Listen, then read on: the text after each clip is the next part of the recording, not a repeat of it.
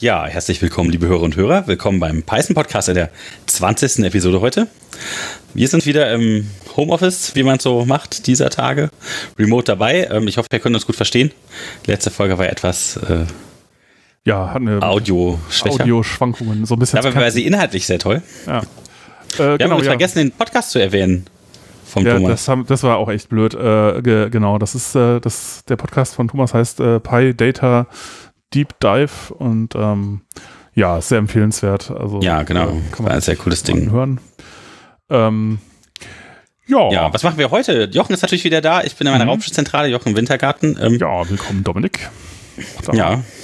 Äh, ist jetzt ist so eine etwas ungewohnte Situation. Ne? Wir sind äh, irgendwie beide remote und wir haben hier auch noch so ein äh, Video dabei laufen, aber das ist irgendwie so ein bisschen eigenartig. Ist schon Ja, ist nicht so richtig zum Anfassen. Normalerweise sitzt man beim Podcast ja immer äh, bei sich gegenseitig auf der Couch. Und ich kenne das auch, wenn ich Podcast höre, dass man immer bei den Menschen, die es machen, irgendwie mit äh, dabei ist. Und das ist gerade so ein bisschen schwierig. Aber naja, natürlich nicht so richtig. heute machen wir Frontend mit Python und ähm, oder wie man das verbindet mit Python. Ja, So zumindest das der Plan. so als, als Thema uns überlegt, ja, weil es halt gerade auch äh, irgendwie sich anbietet, weil da irgendwie wir beide halt so ein bisschen äh, irgendwie mehr mit zu tun haben im Moment und ähm, Struggle. ja, genau. Aber äh, vielleicht, äh, ich habe auch noch so, ich weiß nicht, ähm, äh, du hast, äh, du hast auch ganz viele Fragen da in diese, diese Themenliste reingeschrieben. Und Ja, äh, ich hatte, hatte mir die auch mal, ich habe dann auch selber noch Sachen reingeschrieben, haha. Und zwar äh, zum Beispiel ähm, könnte man noch so ein bisschen metamäßig über Podcast und Audio-Hardware und so reden, weil da hat sich ja auch Oh was ja, getan. oh ja, oh ja. Ich meine, das ist natürlich jetzt irgendwie so, alle Leute beschäftigen sich jetzt so ein bisschen mit, äh, oh, äh, man macht ganz viel mehr mit Video äh, und Homeoffice und so und äh, komisch wäre eigentlich ganz nett, wenn man mal Internet hätte und man hat's aber, hat aber irgendwie keins und so. Und Stimmt. ähm, äh, äh, Könnte praktisch ist sein, es, äh, da ist das auch ein bisschen schwierig, jetzt so Audio-Hardware zu kriegen, weil das ist alles irgendwie ausverkauft. Ja, ich wollte auch sagen, wir wollten das tatsächlich schon, ja. Ja. Ja, sagt mal, wie ihr das Bescheid fandet jetzt hier mit dem Remote, mit dem Setup, wie sich das anhört im Vergleich zu sonst. Ja. Ähm, Übrigens, die Liste, die du da geschrieben hast, Jochen, ne? Ja. Äh, also, äh, es gibt so ein paar Menschen, die mir dann eine Einkaufsliste schreiben, was ich alles so mitbringen soll. Und ich schreibe das auch völlig durcheinander. Also, ich organisiere das so, dass ich den Supermarkt durchlaufe, von, von Anfang bis zum Ende. Da muss ich nicht die Liste immer durchscrollen. Ja, ja, ja, ja, es gibt da offenbar unterschiedliche Strategien und äh, ich äh, wage es nicht zu beurteilen, ob jetzt die eine sinnvoller ist als die andere, aber Nein, nein, es geht ja nicht sind alle valide wohl, ne? äh, genau, aber das ist das Problem. Wir können auch einfach, wir, wir machen das sowieso immer, wir reden ja immer durcheinander und kommen dann wieder zurück zum eigentlichen Thema. Von wir, daher. kriegen, wir kriegen das schon irgendwie alles hin, genau. Also äh, zum Beispiel, äh, also was ich, was ich an neuer Audio-Hardware habe, ist, was ich schon immer mal ausprobieren wollte und jetzt habe ich halt äh, irgendwie dann das dann auch mal besorgt, ist ein neues Headset. Ähm, normalerweise verwenden wir immer diese DT 297 äh, von Bayer Dynamic. Und ähm, die funktionieren auch super, also habe ich eigentlich äh, nichts äh, dran auszusetzen.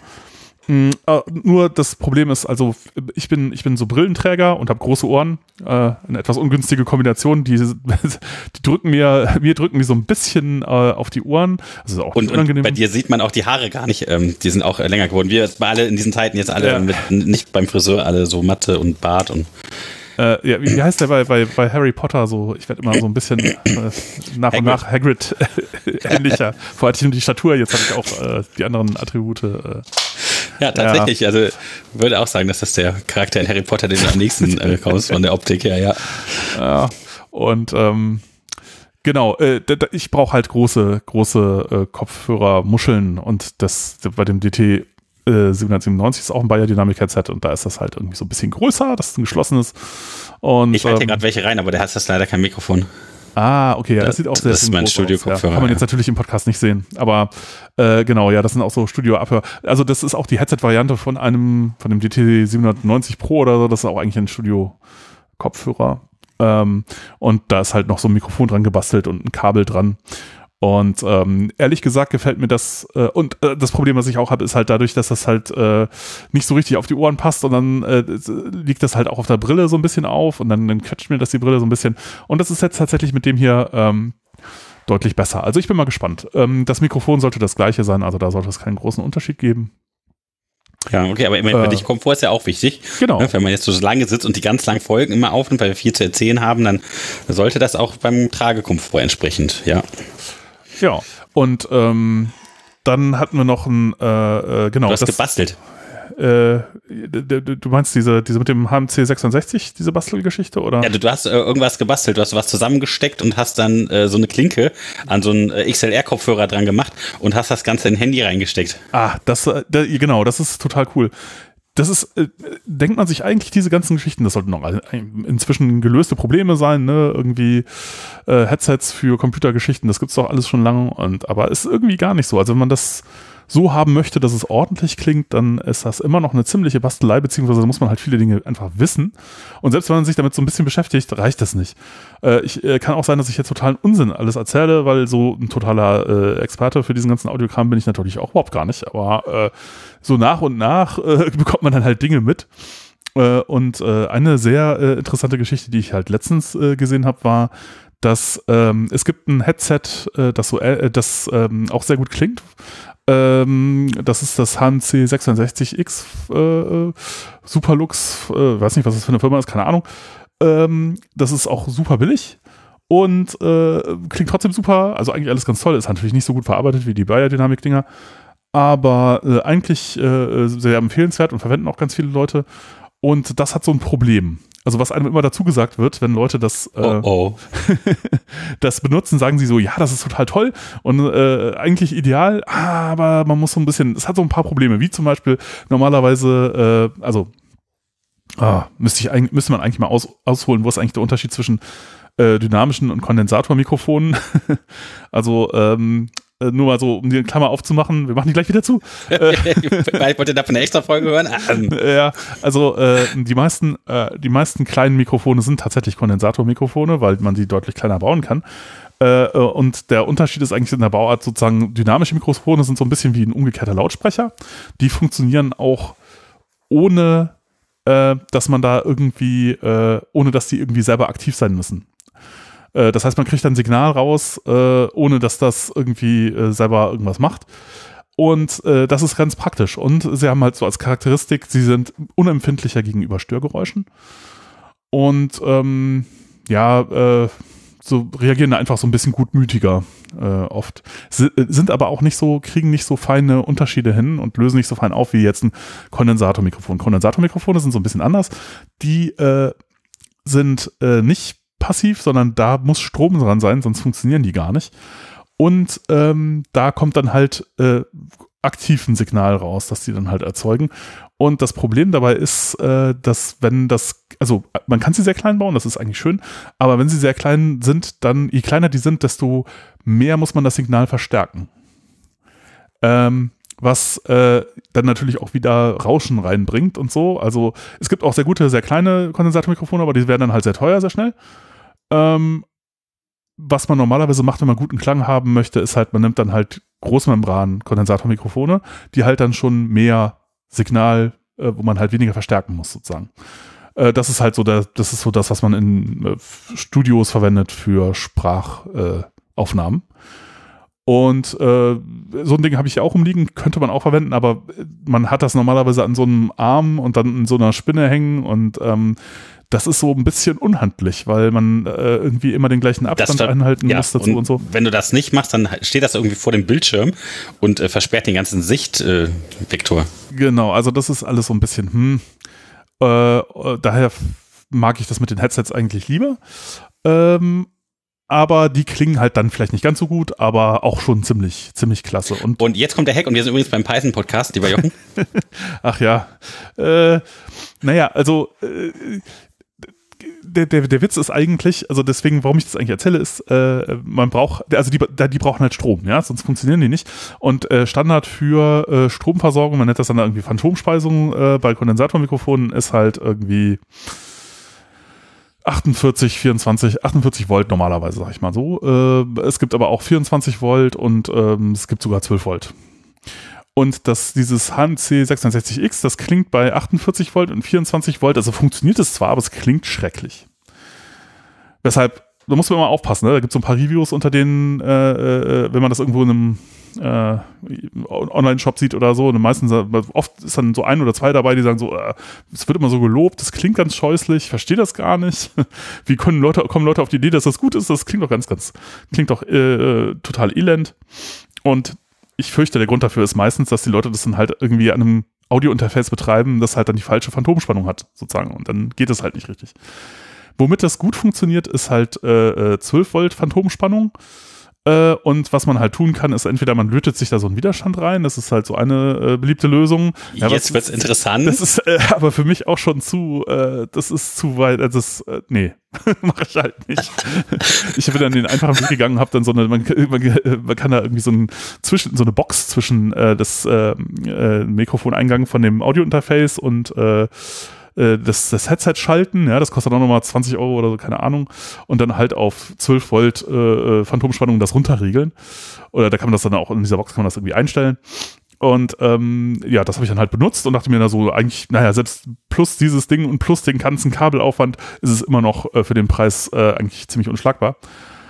Und ähm, was ich aber, äh, und ich dachte immer. Was ist denn das? Bitte? Wie teuer ist denn das? Ich gucke gerade. Das kostet 39 Euro oder so. Äh, also ist echt mhm, mhm. äh, nicht teuer. Uh, und ähm, ich dachte aber immer diese Kondensatormikrofone, ne, die brauchen halt immer äh, einen XLR-Anschluss, ne, so, äh, also dieses dreipolige Ding da. Äh, und ähm, ja, das ist halt, du brauchst halt immer ein, äh, ein, ein eigenes Audio-Interface eigentlich. Wenn man Normalerweise hat man an seinem Computer nicht hat sofort halt oder als Standard XLR-Anschluss. Halt Klinke, ja, das ist. Ja, braucht man, ähm, ja Genau. Und dann hast du dir was gebaut, was richtig nein, toll ist. Nee, das habe ich auch nein, gesehen, das habe ich in, ja, in diesem Sendegate-Forum gesehen. Ich habe hab da nichts gebaut, ich habe es auch wieder nur gekauft. Man kann das bauen, auch selber, wenn man das mag, aber ich habe es nicht gebaut, ich habe es auch wieder nur gekauft. Die, so, die, die, die, die, kauft dir die Welt, wie sie dir gefällt. ja, es ist, äh, also ich, wenn mir das jetzt Spaß machen würde, das selber zu löten oder so, aber das, äh, ich, es macht keinen Spaß und ich kann es auch nicht. Also, also jedenfalls hast du das Ding äh, auf eine Klinke ja. äh, adaptiert und jetzt kannst du das tolle Headset sogar in dein Telefon stecken. Genau. Und kannst mit dem coolen Headset ja. äh, Podcast aufnehmen über das Telefon. Genau. Ich dachte immer, äh, irgendwie an der Klinke gehen nur dynamische Mikrofone. Auch die meisten Mikrofone, die man über Klinke anschließt, sind dynamisch und die klingen halt nicht so gut. Ähm, und das stimmt aber gar nicht. Äh, zum Beispiel ist es halt so, dass die meisten wirklich kleinen Mikrofone, also auch diese Dinge, die man sich so ans Hemd steckt oder so, wir haben ja auch mal äh, am Anfang haben wir damit angefangen, mit diesen äh, Rode, äh, ja. ich weiß nicht, wie man das ausspricht, Lavalier, Lavalier, keine Ahnung, Mikrofon. Das sind auch üblicherweise Kondensatormikrofone und die kriegen ihre äh, äh, Phantomspeisung halt über die Klinke und da kommen halt so anderthalb Volt raus ungefähr. Und diese anderthalb Volt reichen halt für dieses HMC-Headset auch. Das funktioniert.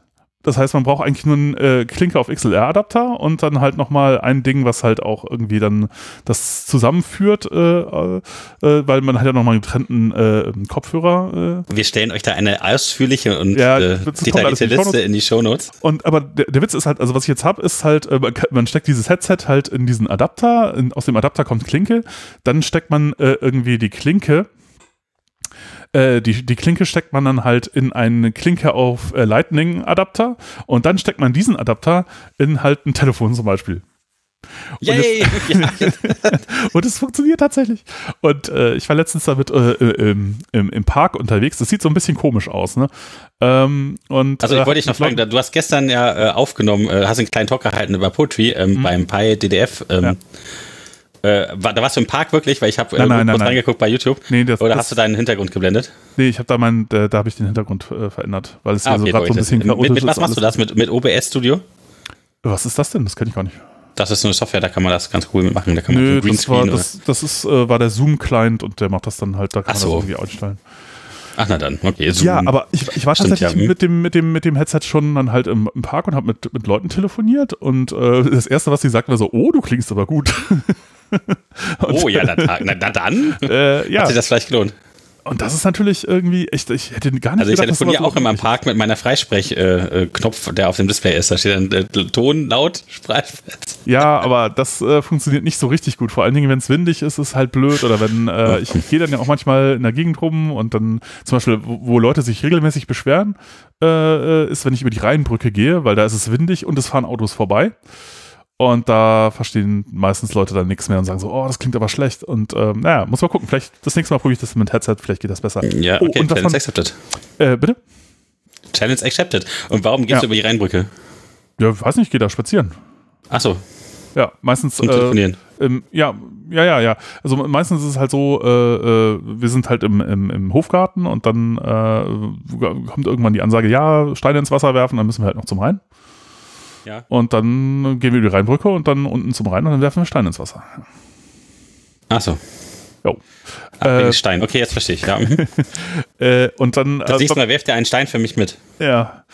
Äh, genau, also dieses, dieses Headset ist wirklich cool und äh, äh was halt mit anderen wahrscheinlich gar nicht gehen würde, dass man das halt einfach so an äh, ein, ein, Telefon anschließt oder so, das kann man damit machen. Und möglicherweise gibt es damit halt eine Möglichkeit, wenn man das jetzt noch irgendwie schaffen würde, irgendwie an Studio Link äh, oder an Ultraschall beziehungsweise Reaper das anzudocken, dann könnte man Leuten einfach sagen, hier, nimmt diese Hardware, steckt das an euer Telefon, setzt euch irgendwo hin, wo es eine Sichtverbindung zwischen eurem äh, WLAN-Access Point und ähm, äh, eurem Telefon gibt und äh, benutzt dieses Headset und dann hat man da eine ziemlich gute Audioverbindung. Äh, und das wäre ja eigentlich schon. Ach so, und ja, was auch, auch praktisch ist, äh, wenn man, wenn man das Zoom H6, äh, das ist auch so ein Audio-Interface, wo man vier ähm, Headsets dran stecken kann, äh, wenn man das verwendet, das kann auch 12 Volt direkt Phantomspeisung. Also an dem Ding klingen die HMC 660X auch direkt gut. Was natürlich auch sehr praktisch ist. Und das wollte ich eigentlich, okay, das, war, das war mein, mein, erster Plan, das Ding einfach zu kaufen. Und dann habe ich festgestellt, es geht nicht, weil alle Leute Audio-Interfaces kaufen, gerade wegen Corona. Ja, aber ich glaube, ja. wir brauchen jetzt einen, einen Webshop ähm, für so Audio-Podcast-Hardware. Ja. Dann, der haben wir gerade äh, großzügig beworben.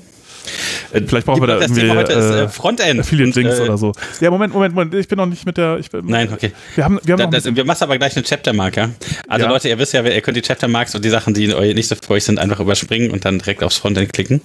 Genau. Ich wollte es nur mal so als Hinweis. Äh, ja, es, es gibt nämlich da noch so ein bisschen mehr. Wir äh, sind ja jetzt auch mit, äh, das hatten wir letztes Mal auch gemacht, aber, oder benutzen wir ja immer, wenn wir Remote-Geschichten machen, Studio Link.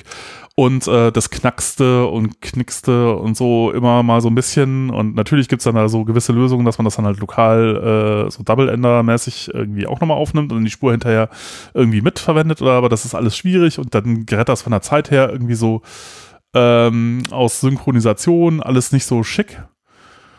Und ähm, äh, dann haben meistens entschließt man sich dann, dann lebt man halt mit den Taxern. Und äh, aber das, das klingt schon relativ furchtbar. Und jetzt haben wir halt hier eine, eine, eine Beta-Version von, von Studio Link und die knackst praktisch gar nicht. Jedenfalls. Ja, wir, wir werden es äh, hören. Wir werden es dann hören, aber jedenfalls nicht, dass ich das jetzt irgendwie äh, bisher äh, bemerkt hätte. Also für mich klingt das momentan alles sauber und mal schauen. Weil das ist natürlich das Problem. Also eigentlich ist natürlich auch doof, dass wir hier WLAN haben, müsste eigentlich ein Kabel liegen, aber das ist halt alles irgendwie so. Äh, Wie, das ist kein Kabel? Nee. Ich habe ein Kabel. Also ich könnte, was, was ich vielleicht temporär machen könnte, ich kann einfach ein Kabel dann halt immer hier durch die Tür liegen. Aber das Problem ist hier, der Wintergarten, der ist einfach äh, sozusagen getrennt. Äh, das ist eine Außenmauer dazwischen. Und ich weiß nicht, wie ich die, dieses Kabel durch die Außenmauer kriege. Das geht halt einfach irgendwie nicht. Bohrmaschine. Ja, gut. Ja, wo wir wieder beim Löten werden und so, das ist alles nicht so mein. Also ich äh, habe hier tatsächlich Metier. in die Etage ein LAN-Kabel gelegt. Mhm. Okay. Ja. Ja. ja. Ja, es gibt bestimmt irgendeine Lösung ähm, ähm, und wahrscheinlich sollte ich da auch mal was tun, weil WLAN ist äh, auch echt tatsächlich nicht so geil, muss ich sagen. So richtig mit in der Wand und Dose und so. Ja, das ist schon viel cooler. Das äh, ja, das, das war, das war nicht so, das war nicht Bohrmaschine, das war so ein Pressstemmenhammer. Ja. Da musste man so die Wand aufruppeln und dann in das Kabel rein und dann verspachteln und so. Klingt alles sehr schrecklich. Was mal anfassen. ja. Okay, äh, lass mal überlegen. Habe ich da noch, äh, ist da noch irgendwas mit. Ähm da steht noch Zencaster drin auf der. Ach so, ja, das wäre halt auch noch eine andere Möglichkeit gewesen, was das? wie man das jetzt macht ohne Studio Link, aber ich weiß ich gar nicht, ob Also das ist halt, äh, äh, also interessant finde ich es äh, deswegen, weil es einen ganz anderen Ansatz verfolgt, ja, während wir. Äh, ganz kurz, was ist das? Das ist sowas ähnliches wie äh, Ultraschall sozusagen, also die Software, mit der ach wir das Ganze aufnehmen. Das ist, ach so. Nur nicht, äh, ah. nicht, dass es halt eine Applikation ist, die nativ läuft, sondern das läuft alles im Browser. Und ähm, dass äh, alle Leute connecten sich halt zu einem Server sozusagen und dann äh, weil das ja so gut klappt mit dem Browser und Audio und Video, ähm, ja, wie man ja jetzt an GT da, und es so. Es gibt da so ein paar komische Geschichten. Also das zum Beispiel, das habe ich dann gewundert, als ich das dann mal ausprobiert habe, dass irgendwie alles geht dann da auf 44,1 Kilohertz und das ist ja sehr unüblich. Also normalerweise hast du ja immer Audio-Hardware, das ist immer alles auf 48 Kilohertz. Und das ist natürlich dann seltsam. Dann muss man dann halt irgendwie das äh, irgendwie äh, äh, und ich weiß nicht. Hm. Aber ähm, also Leute verwenden das äh, und finden das gut und ähm, ich habe es jetzt tatsächlich noch nicht für einen Podcast, ich habe es jetzt mal ausprobiert, das, ich fand es auch super und ich finde die Idee halt total toll. Ne? Also so eigentlich wäre es natürlich schon sau cool, wenn man das alles im Browser machen könnte und nicht noch äh, extra Software installieren müsste und das halt automatisch überall funktioniert. Aber gerade sowas wie, ich habe hier ja auch so, so ein Mischpult, ne? wie, wie, das geht alles nicht, sondern es ist halt so, alle verbinden sich halt mit ihrem Ding halt irgendwo hin und dann äh, werden dann auch mehrere Spuren aufgenommen, aber äh, du hast halt nicht die Möglichkeit, das nochmal durch ein eigenes Mischpult zu schleifen oder so und dann da Sachen zu regeln. Äh, tragisch, tragisch, tragisch. Ja, natürlich, wer braucht das auch, ne? Es ist, äh, ja, ja, ich, ich verstehe schon. Es ist, äh, aber nehmen wir mal an, was, äh, zum Beispiel eine Geschichte, also, für die man das schon braucht, ist halt, ja. wenn man jetzt äh, wenn man einen Livestream hätte. Ja, und dann hat man, macht man, hat man da so Dinge drin wie äh, Audiokompression oder so, ne, die man dann halt möglicherweise hoch und runter äh, regeln will und vielleicht noch irgendwie so eine, weiß ich nicht, äh, eben so ein Soundboard und weiß der Teufel. Und das ist dann alles ziemlich, das geht dann alles nicht mehr so richtig, ne, aber naja. Ja, naja, gut. Okay, also ich, ich weiß es nicht. Für den Fall das, dann überlegen wir uns das nochmal. Ähm, äh, was hältst du eigentlich davon, wenn wir diese Meta-Diskussion, diese ausufernden an das Ende der Folgen stellen oder schneiden? Ähm, damit ja. unsere Hörer, die, die sich auf das Frontend und Python freuen, ähm, nicht wie lange? Äh, 20 Minuten. Äh, 20 Minuten schon. Uiui. Naja, gut. weiß ich nicht. Ja. Ich habe nicht äh, genau gestoppt. Ja. Nein, also ich äh, mag das und ich finde das super, aber es ist halt äh, off-topic und ähm, schreibt uns doch mal an hallo at python. Ja podcast.de, was er davon hält, haltet, ob er gerne vorher so Sachen hört oder einfach sagt, nee, dann lieber vorher das Python-Thema und am Ende dann mache ich einfach aus oder ich höre das sehr gerne und äh, bitte erzählt ja. weiter die ganzen Metasachen. Nee, ja, gut. Äh, ja. Sollte man vielleicht an den Schluss packen. Okay, alles klar. Äh, wollen wir denn Jochen, welche von den äh, äh, Videokonferenz-Tools nimmst du eigentlich am liebsten? Also, wenn wir jetzt schon bei dem Thema sind. Ähm, das ist ja gerade ganz aktuell. Ähm, äh, weiß ich nicht. Also Zoom hat mir jetzt tatsächlich von der Anwendung, also man hört immer ganz schreckliche äh, äh, Geschichten davon. Sicherheitsrisiken da, und Private und ähm, ja, also man, genau, also was Security angeht und, und diese Geschichten ist Zoom natürlich hat da eine äh, ziemlich ähm, vernichtende äh, Bilanz äh, so bisher wenn man das bedient, ist es aber tatsächlich relativ nett. So fast am nettesten. Also ich äh, habe Zoom mal auf dem Windows-Rechner angemacht ja. und das hat mir direkt Dinge in die Registry reingeschrieben und Rechte geklaut, die ich niemals erlaubt hatte, äh, dass es hätte haben sollen. Mhm. Ähm, und es hat auch vor allen Dingen nach Beenden der Applikation nicht alles so entfernt, wie man sich das äh, vorstellt. Das fand ich ehrlich gesagt ein bisschen frech. Also was ich sehr cool finde und auch fand, ist Big Blue Button. Mhm. Das habe ich tatsächlich selber noch nicht ausprobiert. Das finde ich tatsächlich bisher am, am schönsten. Das hat auch so verschiedene Räume. Das werden wir jetzt am Python Camp, ah, okay. äh, das ja, genau. morgen stattfindet. Ja. Nee, morgen? Übermorgen? Übermorgen, ähm, übermorgen ja, ja äh, wahrscheinlich benutzen. Das ist sehr cool. Das ist auch Open Source. FOSS. Äh, ja, also falls ihr uns noch heute, ich weiß nicht, wann wir die Folge wieder veröffentlicht bekommen. Ähm, das ja, Python Camp ist übermorgen. Das ja. ist, genau, das ist, das ist übermorgen. Könnte knapp werden wir haben ja jetzt so ein bisschen Erfahrung schon, der, der, PyDTF äh, war ja auch äh, irgendwie virtuell. Das hat eigentlich ganz gut geklappt. Ja. Da haben wir Jitsi verwendet, ne? Ja. Äh, das war jetzt auch nicht so schlecht. Ähm, ja, Jitsi ist gut, wenn es mit bis zu 10, 15, 20 Leuten ist, das ganz gut. Ja, also sehr ja. gut sogar. Ähm, ähm, ja, also Zoom habe ich jetzt, äh, haben wir jetzt bei dem letzten PyDDF-Treffen äh, benutzt. Fand ich, fand ich ehrlich gesagt sogar ein bisschen angenehmer. Ähm, aber äh, so viel nimmt sich das alles nicht. Und dann ansonsten, was ich halt äh, häufig benutze, ist halt äh, Teams. Äh, eher so, weil es halt, weil halt muss. nicht, weil man sich, das benutzt man immer nicht, benutzt man eigentlich fast nie, weil man es sich ausgesucht hat, ne? Sondern das halt, das hat irgendwie dann so die, das, das Ich dachte, das wäre bei Zoom so. Ja, äh, das, das, äh, ich glaube, die, die Idee dabei, das jetzt bei PyDDF zu verwenden, war auch, äh, dass das mag, ähm, Marc-André wollte halt ausprobieren, was für unterschiedliche Dinge, wie unterschiedlich funktionieren, auch im Hinblick auf die EuroPython, die er da damit Ja, EuroPython wird äh, Zoom nehmen. Ja? Das ist schon fest, ja. Ach so, das ist schon fest, okay. die haben sich auf Zoom geeinigt, ja. Ja, naja. Äh, also Jitsi hat es nicht geschafft wegen dem Bug in Firefox, ähm, das tatsächlich ja noch nicht behoben ist und weil es vor allem sich nicht so gut skalieren lässt. Big Blue Button ist rausgeflogen, weil das ähm, ja mehrere Server bräuchte dann oder viele, die vom Einrichtungsaufwand her ein bisschen höher sind. Mhm. Ja, da blieb da nicht mehr so viel übrig. Ja, keine, keine Ahnung. Also äh, für mich ist das ist diese Frage einfach auch noch nicht geklärt. Das ist halt äh, äh der Chat von EuroPython geht übrigens über Discord. Ach, okay. Nein, weil er gesperrt werden soll, weil der äh, geflutet worden war äh, zwischendurch mal von ein paar bösen Buben. Sowas, sowas. Naja, also äh, wie gesagt, also Teams funktioniert auch so halbwegs okay, aber ist ansonsten irgendwie nicht so meine favorisierte äh, Software für, für diesen Kram. Ähm, was ich höre, was super sein soll, äh, äh ist Meet, äh, also die Google äh, Google äh, Geschichte, habe ich aber selber auch noch nicht probiert. Hangouts kenne ich, habe ich aber immer gemacht. Ist, ist dasselbe. Aber nee, Hangouts haben sie umgestellt aufs Meet. Ja, ja, also genau. Hangouts haben sie geschlossen. Mhm. Das geht jetzt nur noch über Meet und ist eigentlich ganz gut. Also ich nutze auch äh, öfter mal Whereby. Ja, Whereby finde ich auch gut. Ja. ja, und das ist auch tatsächlich von der Qualität her in Ordnung. Aber das ist halt ab vier Leuten musst du Premium-Account bezahlen irgendwie deswegen. Ja. Ja. Äh, ja, und ansonsten, ich meine, gut, es gibt noch Skype und sowas, aber das ist alles, das verwendet eigentlich auch fast niemand mehr. Ne? Das halt Wollte gerade sagen, nimmt das noch jemand? Skype ist tot, oder? Ja. ja, ja.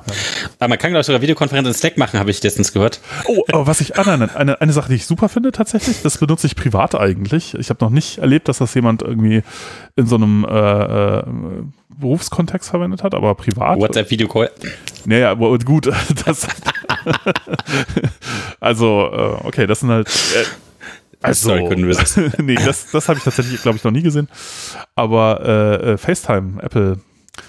Und das Aha. funktioniert auch sehr, sehr gut. Also gerade in Situationen, wo man halt mit mehreren Leuten dann halt um so ein Gerät rumsitzt, ist das eigentlich ziemlich klasse, weil das dann halt auch so, es hat also nette Effekte, dass dann die Leute, die reden, werden dann halt größer und ähm, äh, angezeigt und solche Sachen. Und äh, das ist halt, äh, die, der Client auf den, auf, auf äh, iOS-Geräten ist halt super. Ne? Also ich glaube, es gibt ja auch keine anderen, es gibt ja nur die. Ja, wir, wir, wissen ja mittlerweile, dass du die, diese Firma mit dem Apfel da ganz gerne magst. Ja, tatsächlich, also ich, das, das funktioniert einfach ziemlich gut. Ähm, ja. Kann man aber auch äh, eben höchstens dann verwenden, wenn Leute äh, eben zumindest irgendein so iOS-Gerät da haben oder irgendwie Apple-Hardware, ja. Also insofern. Hm. ja. Äh, ja, also. Ja, also das passiert übrigens, liebe äh, Hörerinnen und Hörer, wenn äh, zwei Backender sich über Frontend unterhalten in einer Folge. Dann reden wir über Videokonferenzsysteme. ja. ja. Ähm, Okay, was ich würde tatsächlich sagen, das Modul aus der Standardbibliothek, was wir noch vorstellen wollten, das wird Unit-Test Smog äh, sein, ja. machen wir tatsächlich diesmal am Ende ja. und fangen jetzt oder? tatsächlich äh, an, ein bisschen über das Thema Frontend, zu reden, oder? Ja. ja. Alles klar, können wir gerne machen. ja. ja, News? Noch? Na komm, News. Wollen wir, machen News. wir noch die News. Okay, warte. Ja. ja. News aus Python jetzt. Also jetzt geht's los, Leute. Ihr dürft jetzt einschalten. ja, äh, was hatten wir denn da so? Äh, also, du hast auch geschrieben, Language Creators Conversation. Mhm. Das Was war ist das? irgendwie ein Panel. Ach so, das war das Panel mit, mit Guido und äh, dem, genau. dem Typen von Rust und äh, nee, nee, nicht, nicht Rust. Nicht Rust äh, Ja. Larry ja. Wall von, von Pearl, dann James Gosling von, von, von Java und ähm, äh, André Heisberg, äh, der hat Turbo Pascal in den 80ern mal entwickelt. Äh, Delphi und sowas. Ohne Galaxy ähm, ja, äh, ja, der ist, dachte ja so, oh, da müsste ja jetzt jemand mit so einem Krückstock und so ein uralter Greis, ne? Das ist ja auch noch gar nicht so alt. Und ähm, der hat jetzt auch äh, irgendwie, ähm, war da eine der äh, treibenden oder vielleicht die treibende Kraft hinter, hinter TypeScript. Also äh, ganz interessant. Ja. Ja, und äh, ich weiß gar nicht, in welchem Rahmen diese äh, Veranstaltung da gelaufen ist. Ich habe es halt eh dann als Podcast quasi gehört. Die Audioqualität ist leider ziemlich schrecklich. Also ich benutze dann immer in meinem Podcast-Player äh, so, so ein Sideload-Ding. Das heißt, ich sag äh, in meinem Browser auf dem Telefon Sideload an meinen Podcast-Player und dann leert es das Video runter, schmeißt das Video weg und das Audio geht dann halt als Podcast-Episode in meinen Player rein. Das heißt, ich habe das Video nicht gesehen, aber das Audio gehört. Und ähm, das ist natürlich ein bisschen, ja, das ist oft, auch bei, bei vielen Talks ist das Audio oft relativ schlecht, so dass dann entweder muss ich dann die Lautstärke sehr hochdrehen und man versteht halt manche Verhältnisse. Ja, äh, also. Äh, Wir wissen ja, du bist ein bisschen picky, was das angeht. Ja, gut, kann sein, aber das ist halt auch, das ist, das ist der Fluch, wenn man sich damit beschäftigt, dass man das dann plötzlich hört, wenn es nicht gut ist. Ne? Naja, aber das war wirklich schrecklich, es war teilweise kaum zu verstehen, weil so viele fiese Nebengeräusche dabei waren. Ähm, aber von, inhaltlich sehr interessant. Also ich meine, das ist natürlich auch total toll, dass man da mal irgendwie halt so zumindest vier der äh, wichtigsten äh, ja, Entwickler von Programmiersprachen, die halt also das, was wir hier so tun, also einen großen Teil von dem, was Leute so machen, halt äh, wesentlich geprägt haben, halt dann die einfach mal alle zusammensitzen und dann halt darüber reden, wie sie das so sehen, äh, was so diverse Dinge angeht. Und das war, das war schon sehr interessant. Und ähm, ja, äh, kann ich nur empfehlen, sich das mal anzuhören. Ähm, ist, äh, ist toll, ja. Bin gespannt. Ähm, Habe ich noch nicht geschafft, tatsächlich reinzuhören. Ja, also äh, ich weiß nicht, ob es da irgendwas gibt, was man da naja, das muss man sich einfach mal anhören. Also das fand ich äh, äh, also als, als äh, Geschichte, die jetzt gerade passiert ist, die man sich mal an, angucken kann, irgendwie sehr nett. Ansonsten weiß ich nicht, was gab es noch alles für News-Geschichten? Django 1.1 ist End of.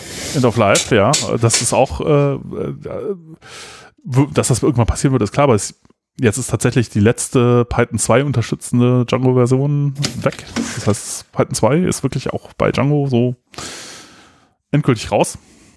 Ähm, das heißt, ja, also wenn man da noch irgendwie auf so einer Longtime-Support-Version äh, gesessen hat, dann ist jetzt auch mal Zeit, da irgendwie was dran zu machen. Ähm, eine, eine andere äh, Geschichte war noch, dass ich verwende meistens PyTest statt äh, dem Unit-Tests-Modul für, also Unit-Test-Mock für Mocks, aber für, für die normalen Tests, also als äh, eher PyTest. Ja, weil ich das angenehmer finde. Also weil bei Unit-Tests gibt es so ein paar, also bei einem Unit, wenn man Test-Case-Klasse zum Beispiel aus dem Unit-Test-Modul verwendet, so ein paar Dinge, die ich so ein bisschen komisch finde, wie halt diese Camel-Case-Notation, das kommt halt alles auch so ein bisschen, ich glaube, das ist halt auch irgendwie sehr inspiriert von JUnit und ähm, das ist halt, mh, hm, ist halt so ein bisschen komisch, äh, das hinzuschreiben. Ich meine, man gewöhnt sich zwar auch dran, aber es ist irgendwie und äh, PyTest hat halt eine sehr schicke Art, wie man, wie man Fixtures halt definieren kann. Das heißt, wie man sozusagen die so Test, temporäre Testdaten, die man sich dafür generiert, um halt einen Test ausführen zu können, wie man die halt äh, so baut, dass sie für die Fixtures passen und nicht für die reale Welt. Ja, genau. Und, und die kann man auch schön verschachteln und auch voneinander abhängen lassen und so. Und das funktioniert eigentlich ganz, ist halt, ist halt nett. Und man, und dass man halt irgendwie direkt Assert verwendet und nicht irgendwie Methoden, die man dann aufruft. Ja, also, ja, ist, ja. Äh, ja, weil man da halt bei diesen Methoden sieht man nie so direkt, was passiert. Bei dem Assert ist halt klar, dass da nicht noch irgendwie versteckt was schiefgehen kann, weil da ist nichts mehr. Das ist halt und äh, ja, also insofern PyTest äh, äh mag ich mag ich durchaus äh, lieber. Aber, Aber? Da, ja, das Projekt hat irgendwie so auch äh, ist ein bisschen in unruhige Fahrwasser. Also der, der, es gibt da gab irgendwie vier Maintainer und jetzt sind drei davon weg. Oh. Ja. Das ist viel. Ja. Das, sind 75 Prozent. So sieht nicht so gut aus, ja. Und äh, keine Ahnung. Ja. Wird das geforkt? Ja, keine Ahnung. Vielleicht gibt es dann nicht irgendwas anderes. Vielleicht, aber ich, das ist halt natürlich, für mich ist es halt blöd, weil jetzt, oder ich meine, für alle, es ist natürlich, es ist insgesamt halt blöd, weil jetzt muss man sich natürlich überlegen, okay, hm, was macht er denn jetzt? Naja, na, ich hoffe mal, dass äh, sich das alles irgendwie äh, zum Guten wendet, aber das ist natürlich so ein Problem generell, ne, bei, bei Open Source Geschichten. Wie, wie stellt man das eigentlich sicher, dass so ein Projekt nicht irgendwie äh, plötzlich kaputt geht an irgendwas, ne? Oder äh, ja, also ja. manche einige Sachen sind ein bisschen nervig. Ich habe ja PyEnv, ne, auch mhm. sehr lieb gewonnen eigentlich. Äh, auch von dir äh, hast du ja den schönen Tipp gegeben und das habe ich dann auch auf Windows zum Laufen gebracht tatsächlich. Das ist aber sehr schrottig in Visual Basic implementiert. Mhm. Äh, diese Windows-Variante und äh, war nicht so super maintained. Ähm, ich habe es jetzt aber hinbekommen, indem ich mir einzelne unbeantwortete Pull-Requests gezogen habe, die Funktionalität so wiederherzustellen, dass man damit einigermaßen arbeiten kann. Okay. Aber ja, sowas ist dann ein bisschen ein Gefrickel. Ja. Ja. ja. aber ich würde sagen, äh, News hast du noch einen? Hast du noch was? Äh, lass mal schauen. Also außer dass jetzt alles online ist, was wir schon wissen. Ja, äh, ansonsten, ich habe hier noch einen Punkt äh, äh, mir aufgeschrieben, weil was halt auch vielleicht für andere interessant ist, halt so, es gab äh, ein paar Artikel zu mh, mm, ja, Django-Architektur. Ich weiß nicht, ob wir dieses Fass aufmachen wollen. Lassen wir, lassen wir das auch einmal zu. du meinst für heute? Du, du ja, meinst, weil wir jetzt eh schon Fat Models und sowas. Genau, genau, genau. Das wäre sozusagen ja. Service Layer und dieser ganze Kram. Ja. Ja, vielleicht. Ja, also, ja, ja, wir wollten unbedingt dringend drüber reden. Also, was war eigentlich, wann ist eigentlich das Django Meetup Cologne? Äh, virtuell? Das war schon, das war jetzt, glaube ich, am Das Dienstag. war? Ja. Oh, dann habe ich es verpasst. Ja. Du auch? Ich auch, aber ich konnte okay. Dienstag halt nicht. Das war. Ja, ich auch nicht. ja. Ja, tja, so ist das. Naja, äh, ich, ich würde sagen, das verschieben wir auf irgendeine Django. Äh, Django-Folge. Django reden. Wir reden ja. jetzt übrigens über Django Backend und JavaScript Frontend. Ja. Ja. Äh, genau. Wir und sind beim Thema angekommen, Leute. wir machen, das ist unglaublich. Ja, aber super, dass ihr noch da manchmal, seid. Manchmal dauert das halt so ein bisschen, da muss man sich auch die Zeit nehmen, da auch mal irgendwie. Ja. Möchtest du jetzt unseren Hörern vorschreiben, wie sie unseren Podcast hören sollen? Nee, dafür gibt es ja dann die Kapitelmarken und da kann man sich das dann ja so. so Also Leute, äh, Kapitelmarken gehen so, ihr klickt äh, so lange auf weiter, bis ihr das hören wollt, was ihr hören wollt. Oder auf zurück, um es immer noch mal zu hören, was euch besonders interessiert hat. Ihr könnt sogar bei bestimmten Podcast-Clients das auf Dauerschleife setzen. Und zum Einschlafen benutzen.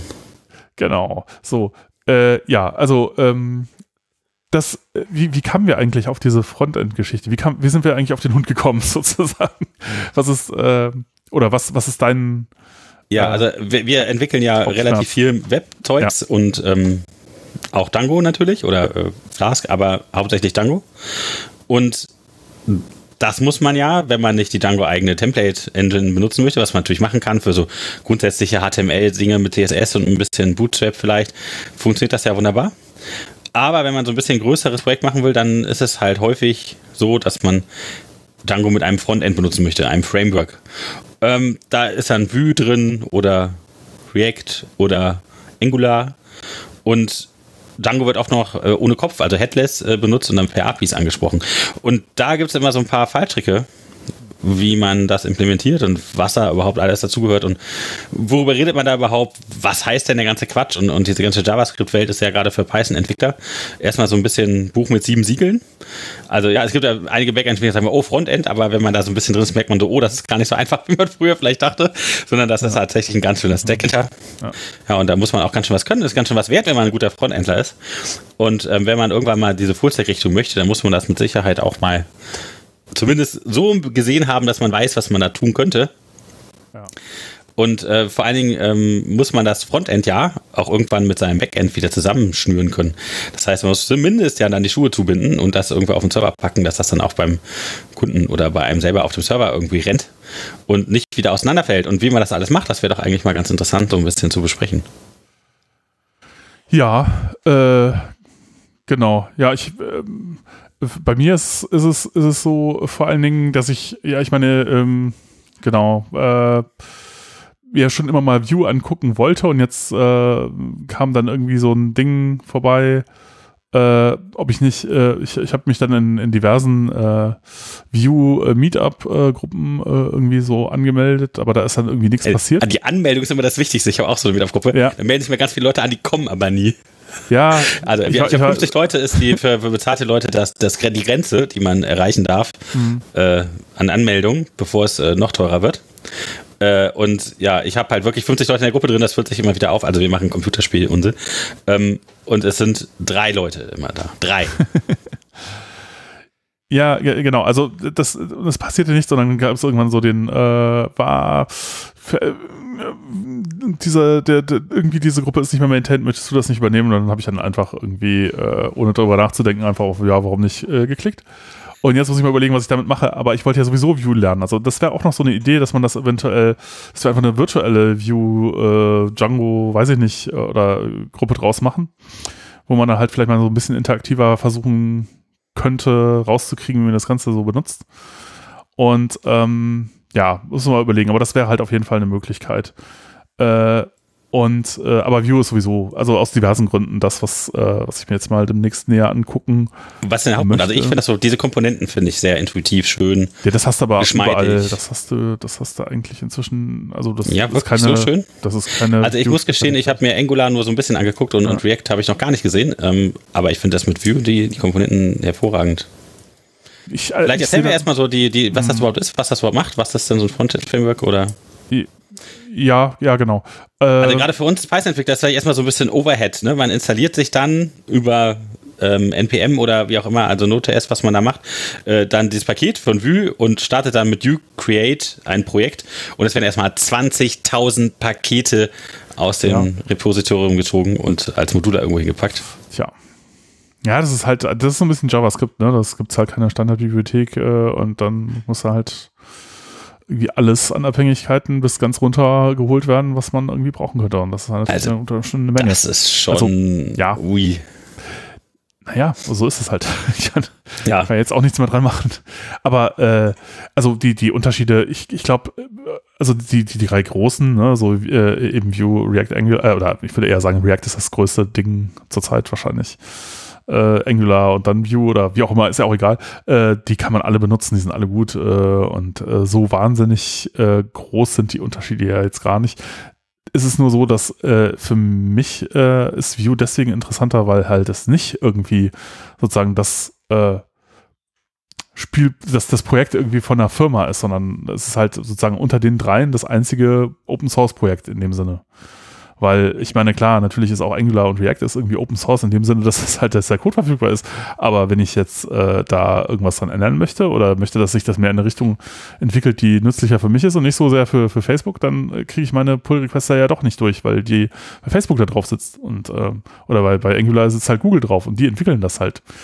Äh, das heißt, äh, ja, das ist halt vor allen Dingen an die Bedürfnisse von denen angepasst und ähm, da sehe ich bei Vue zumindest die Chance, dass das halt äh, äh, so ist. Weil, weil ich glaube nämlich tatsächlich, dass die Anforderungen von, von Firmen wie, wie Facebook oder Google halt äh, unter Umständen ein bisschen anders sein könnten, als das, was halt so man braucht, wenn man jetzt halt äh, nur so ein bisschen. kleineren Rahmen irgendwie Dinge hochzieht. Und ähm, kann nicht, der kann glotzen, Jochen. Ja, Google. genau. Warum nicht das nächste, genau, Google-Konkurrenz haben? Ja, also es ist ähm, daher denke ich, ist Vue so für äh, unabhängige Leute irgendwie schon die interessantere, äh, das interessantere Projekt. Aber keine Ahnung, kann auch vollkommen falsch sein, wer weiß. Ähm, jedenfalls, äh, wenn man sich, äh, wenn es halt eh mehr oder weniger egal ist, dann kann man ja vielleicht das mal verwenden.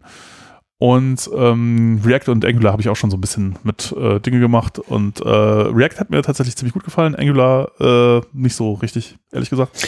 Und warum? Und was, was ist das überhaupt und was macht man da? Also ähm, vielleicht erklärst du nochmal so einem ganz Anfänger, was das denn überhaupt ist und wie man das so macht? Also, äh, ja, was, der, der, der Witz daran ist eigentlich, also ich, ja, das ist die Frage, wo man ansetzt. Ne? Man könnte natürlich sagen, naja, zunächst mal gibt es halt nur so Standard-Web mit äh, irgendwie HTML, CSS und JavaScript eigentlich mehr oder weniger nur so als unterstützt halt äh, irgendwie bestimmte visuelle Geschichten oder so und dann irgendwann kam halt mit, da hat der Internet Explorer halt diese XHTTP-Request-Geschichte äh, mit eingeführt und damit wurde es dann halt interessant. Das Ganze lief dann so in Richtung, das lief dann halt unter dem Stichwort Web 2.0, weil jetzt halt Webseiten ohne eine komplette Seite neu rendern zu müssen, halt Dinge auf der Seite ändern konnten. Und dann hat man da irgendwie so ein bisschen dann die, die Browser-APIs waren alle unterschiedlich. Dann gab es halt eine Bibliothek, die halt dann irgendwie die unterschiedlichen Browser-APIs halt unter einer äh, gemeinsamen API äh, halt äh, angesteuert hat. Und das war dann jQuery, das war sozusagen die Standard-API, die man dann verwendet hat. Und ähm, könnte man dann fragen, okay, jQuery, super, dann ist aber alles perfekt, alles tutti, äh, warum verwendet man das nicht heute immer noch? Und da ist die Antwort im Grunde, naja, also das wurde halt immer komplexer und irgendwann kriegst du halt, wenn die Applikation, also ich, ich würde sagen, tatsächlich für kleinere Geschichten kann man das auch immer noch so machen. Eigentlich ist es gar kein Problem. Ähm, also ein, eine Geschichte, die halt dann irgendwann schwierig äh, wird, äh, ist halt, dass wenn man jetzt ganz viel äh, State halten muss. Ne? Also wenn man jetzt eine Seite hat, auf der viele komplexe Sachen passieren, dann ist halt die Frage, wie merkt man sich jetzt eigentlich, was man alles tun muss, wenn jetzt jemand per Drag and Drop irgendwas irgendwo hinzieht oder so. Ne? Wo gehen überall die Counter rauf und runter? Äh, wenn irgendein Event passiert, geht da noch eine Notifikation an irgendwie diese, dieses äh, da, das wird dann halt, wenn die Applikation sehr komplex wird äh, oder die Webseite sehr komplex wird, dann wird das halt irgendwann sehr, sehr unübersichtlich, wenn man das halt in, äh, mit jQuery macht. Also State nochmal für, für unsere ganz Anfänger ist der Zustand, den ein Benutzer irgendwie erreicht hat, den er irgendwann wiedersehen will. Nee, äh, eher State ist halt sozusagen der Zustand der Seite. Also den musst du ja selber handeln. Also wenn du nur HTTP machst quasi, dann ist der immer am Server. Da ist es einfach. Ja, weil Request Response. Genau. Aber wenn du jetzt sozusagen nicht nur das machst, sondern du machst halt auch noch irgendwie XHTTP-Request, das heißt, du schickst irgendwas zum Server, merkst du halt so, musst du halt dann irgendwie merken, ich habe das jetzt schon da gespeichert oder musst du halt merken, ich habe es halt noch nicht gespeichert. Also das ist schon beim Server das noch nicht, aber trotzdem hast du ja vielleicht schon irgendeine Aktion gemacht. Äh, so diesen, diesen Fehler, State, Serververbindung abgebrochen. Ja, diesen State musst du jetzt irgendwie verwalten.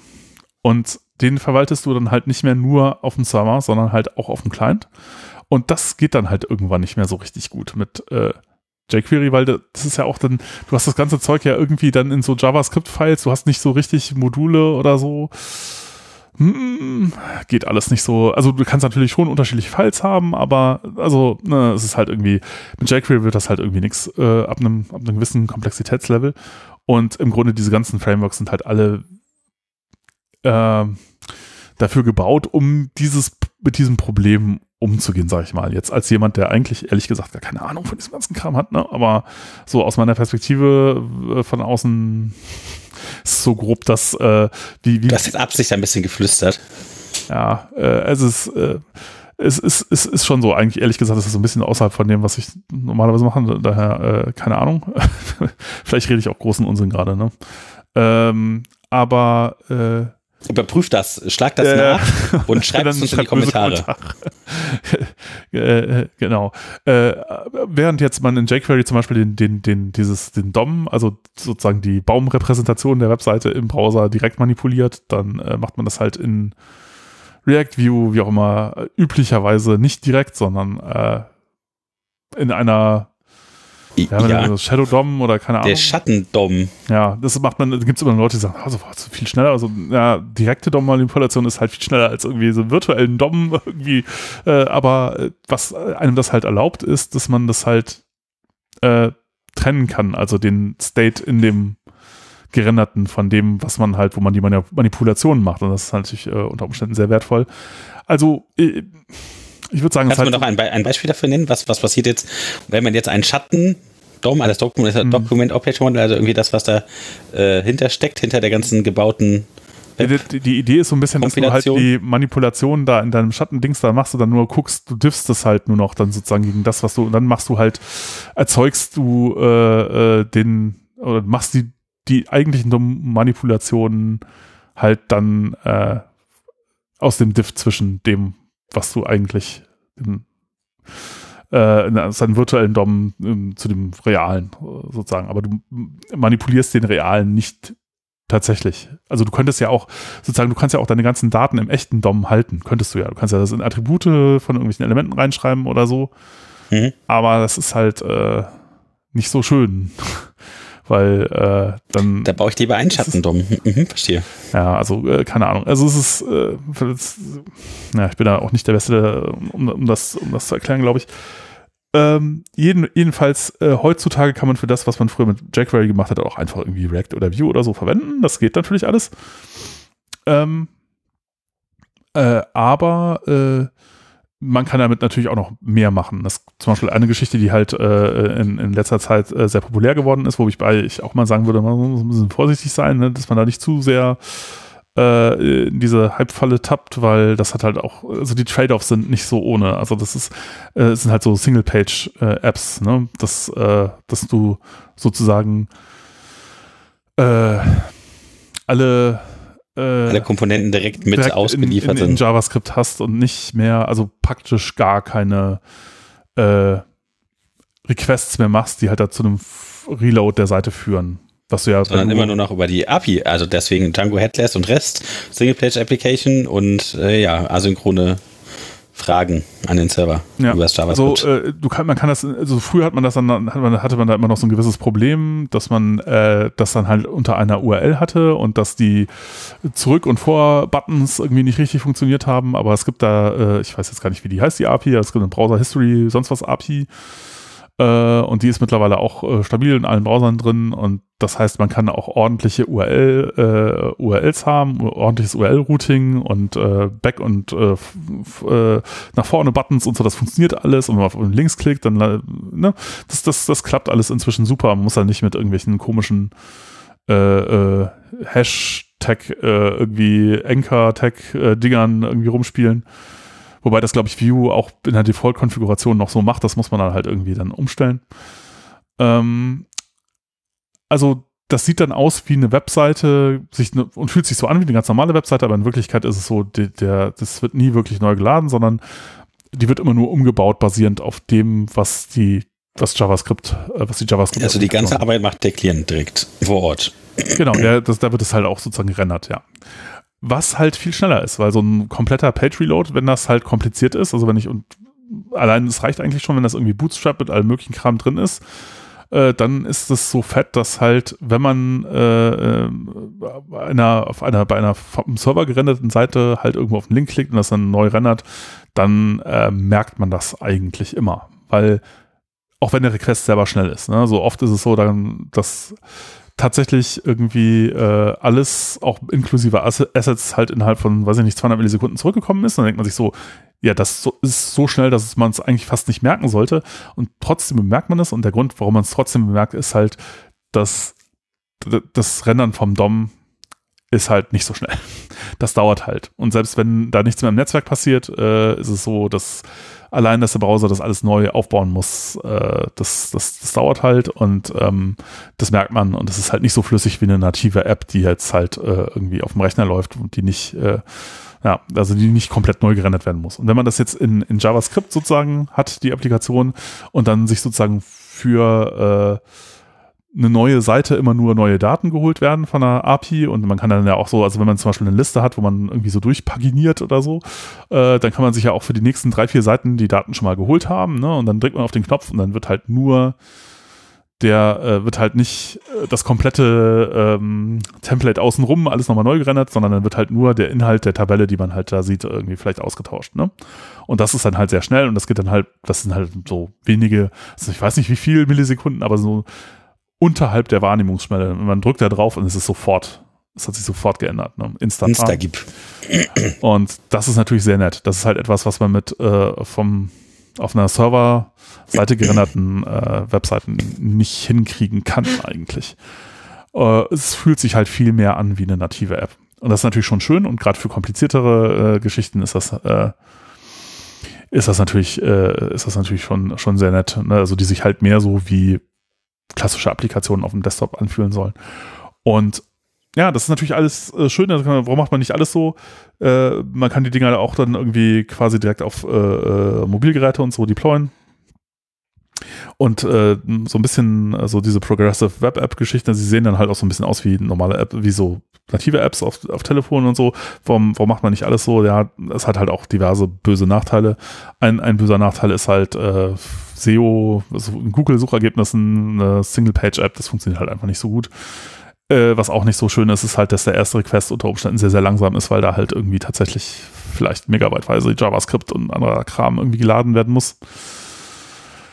Und ähm, ja, also. Das hört sich so mittelgut an für Menschen. Genau, das ist halt, äh, also ja, wahrscheinlich, äh, es kommt halt darauf an, was man für ein Problem hat. Ne? Also für manche Probleme ist halt irgendwie eine klassische Server, äh, serverseitig gerenderte Geschichte das allerbeste. Für manche andere Sachen ist halt äh, irgendwie eine Single-Page-App besser. Aber dass das überhaupt so geht und dass man das machen kann, ist eine relativ neue Geschichte und das, äh, ja, ähm, das ist auch etwas, was man halt mit diesen äh, Frameworks halt äh, gut machen kann. Äh, was halt, was man jetzt mit jQuery nicht machen könnte. Ne?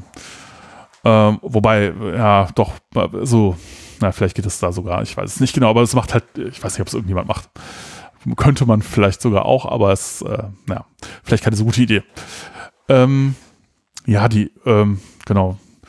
Unterschiede, ähm, also so React, äh, es gab ja früher noch mal sehr große Unterschiede. Also tatsächlich äh, ähm, die ersten JavaScript-Frameworks, die halt dieses, dieses Problem äh, insgesamt angenommen haben, die waren sehr, hatten sehr unterschiedliche An Ansätze. Da gab es halt irgendwie dieses Angular 1 halt, ne, das war eins der ersten, äh, also war vorher React auch da, dann gab es irgendwie Ember und so. Mm, und äh, dann aber React hatte irgendwie alles so ein bisschen geändert. Das war halt so das erste, äh, äh, was äh, einen, einen sehr neuen Ansatz hatte. So diese, diese, na, wie soll man das beschreiben? Eigentlich äh, so eher einen funktionalen Ansatz, dass man halt äh, sozusagen den, den, äh, äh die, die, die Visualisierung, also das, den, die, die, äh, die Visualisierung der Seite erzeugt äh, irgendwie, indem man State hat und da einfach dann Funktionen drauf ausführt, die das dann halt hinrendern. Und dass man halt nicht sozusagen irgendwelche Templates hat, äh, so HTML, äh, man kennt das von Django vielleicht äh, oder sonst wie von einer serverseitig gerenderten Geschichte, ähm, wo man mh, wo, wo halt dann irgendwie Sachen ersetzt werden. Ne? So, man hat halt irgendwie HTML oder so mit Platzhaltern für, da kommen jetzt dynamische Sachen rein, sondern in React ist es eher umgekehrt. Du hast halt zwar etwas, das so ein bisschen aussieht nach, äh, nach HTML und Template, aber das ist es gar nicht in Wirklichkeit, sondern in Wirklichkeit ist es einfach nur eine Funktion. Und äh, diese Funktion rendert halt, rendert sich selbst raus zu HTML oder zu irgendwas, was halt irgendwie im DOM angezeigt werden kann. Und äh, dieser Ansatz hat sich dann durchgesetzt. Das machen jetzt inzwischen alle anderen auch so. Und ähm, ja, äh, tatsächlich, also ich fand React jetzt, äh, ist jetzt auch schon wieder ein bisschen her. Äh, in, inzwischen, ich habe nie mit Hooks irgendwie was gemacht. Das, äh, also, ähm, äh, hm, na, man, man muss eigentlich viel zu viel erklären. Das ist, äh, äh, also sagen wir so, man kann, kann sagen, also React hat mir eigentlich ganz gut gefallen. Äh, es ist eigentlich gar nicht groß, ist auch eher so ein äh, kleine Geschichte, äh, äh, aber es gibt natürlich ein riesen Ökosystem drumherum. Ähm, und ähm, ja, Angular fand ich ehrlich gesagt, es ist deutlich fetter äh, und äh, ich, mit gewissen Sachen bin ich nie so richtig, also man muss relativ viel Boilerplate außen rumschreiben und es passieren komische Sachen manchmal.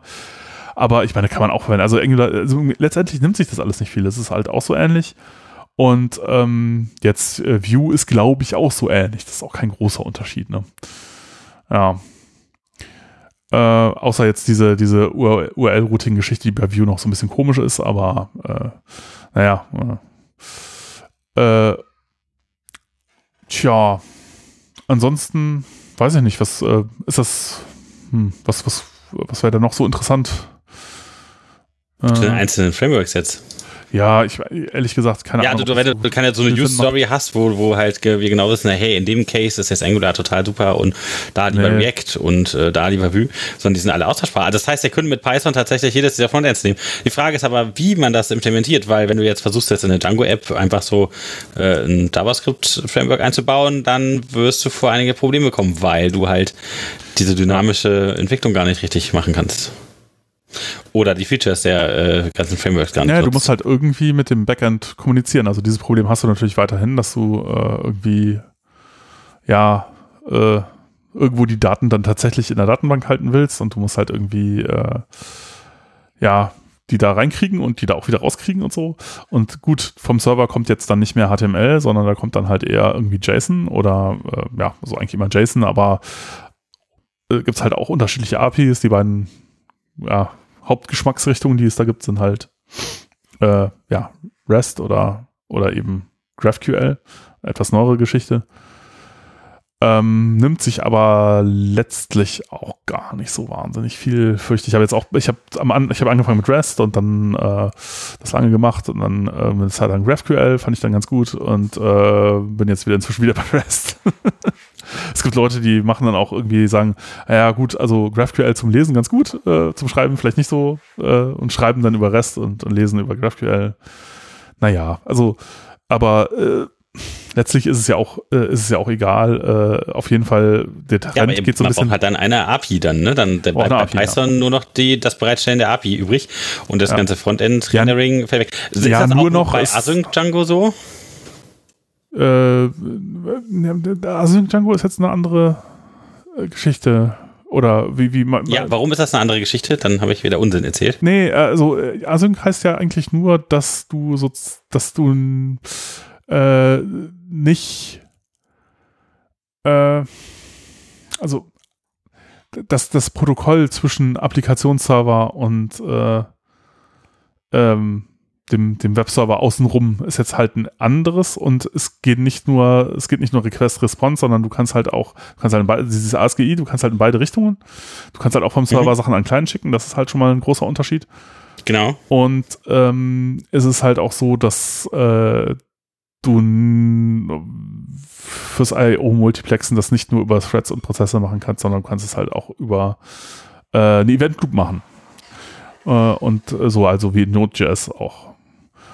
So, das ist halt so der große, aber das ist, das wirkt sich jetzt auf was man, auf, auf, auf API oder nicht API, das wirkt sich alles darauf gar nicht aus. Also das geht beides. Also ja, okay, das ähm, heißt ja, trotzdem, ich mache dann halt meine äh, API und ob die Async ist oder nicht, macht da gar keinen großen Unterschied mehr, weil ähm, naja, doch, also, äh, also äh, es gibt, äh, wenn du, es gibt natürlich schon einen gewissen Unterschied, was halt mit Django sonst nicht so richtig gehen würde, ist halt, dass du vom Server äh, Benachrichtigungen bekommen kannst. Das geht halt nicht so richtig. Also ich meine, du kannst natürlich emulieren, du kannst halt irgendwie alle 100 Millisekunden nachfragen, gibt es jetzt irgendwas Neues oder so? Dann kannst du es halt wahrscheinlich so ein bisschen, aber du kannst halt nicht eine stehende, also wenn jetzt zum Beispiel ein Chat, wenn du sowas wie Slack nachimplementieren wolltest, hm. das geht nicht so richtig gut mit Django ohne Async, weil, äh, wie soll das gehen? Also wenn jetzt jemand was schreibt und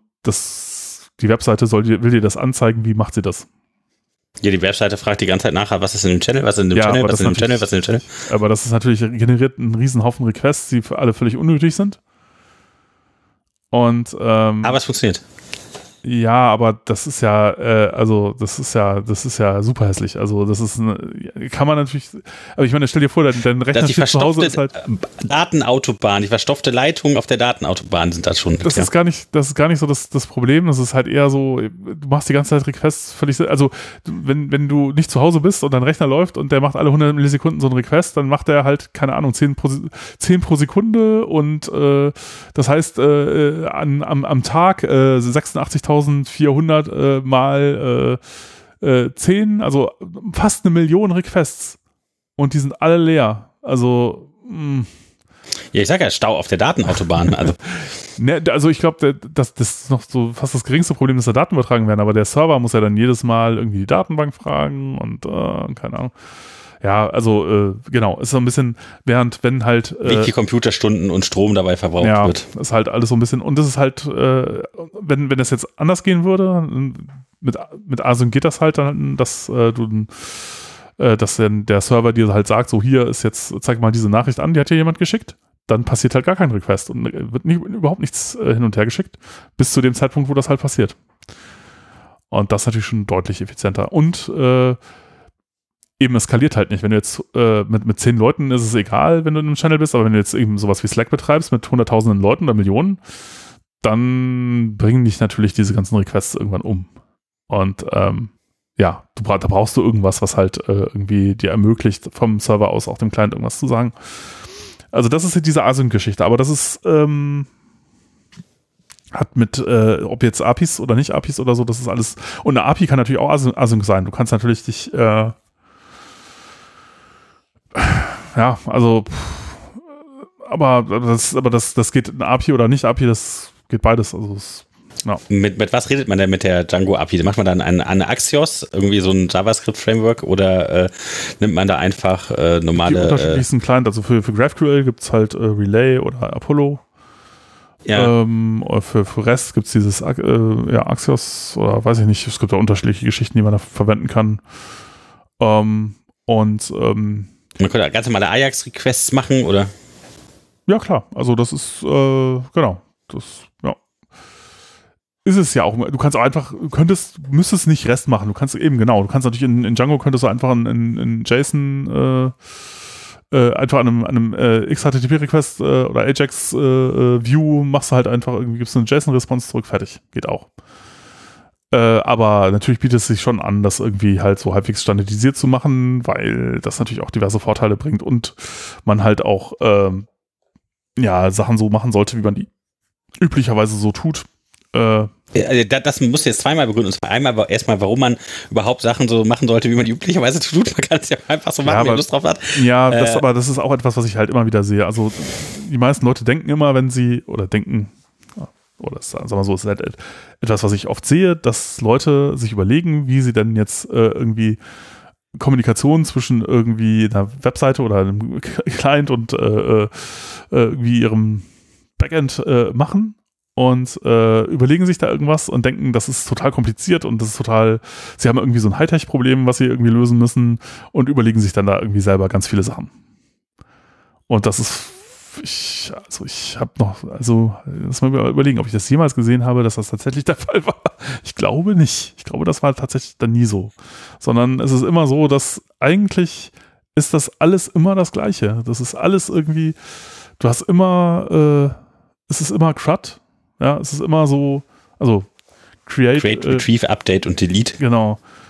Äh, und du hast immer Listen von Dingen und immer ein Create auf der Liste und immer dann eine Detailansicht, auf die du dann weitergeleitet wirst oder halt wieder auf die Liste zurück.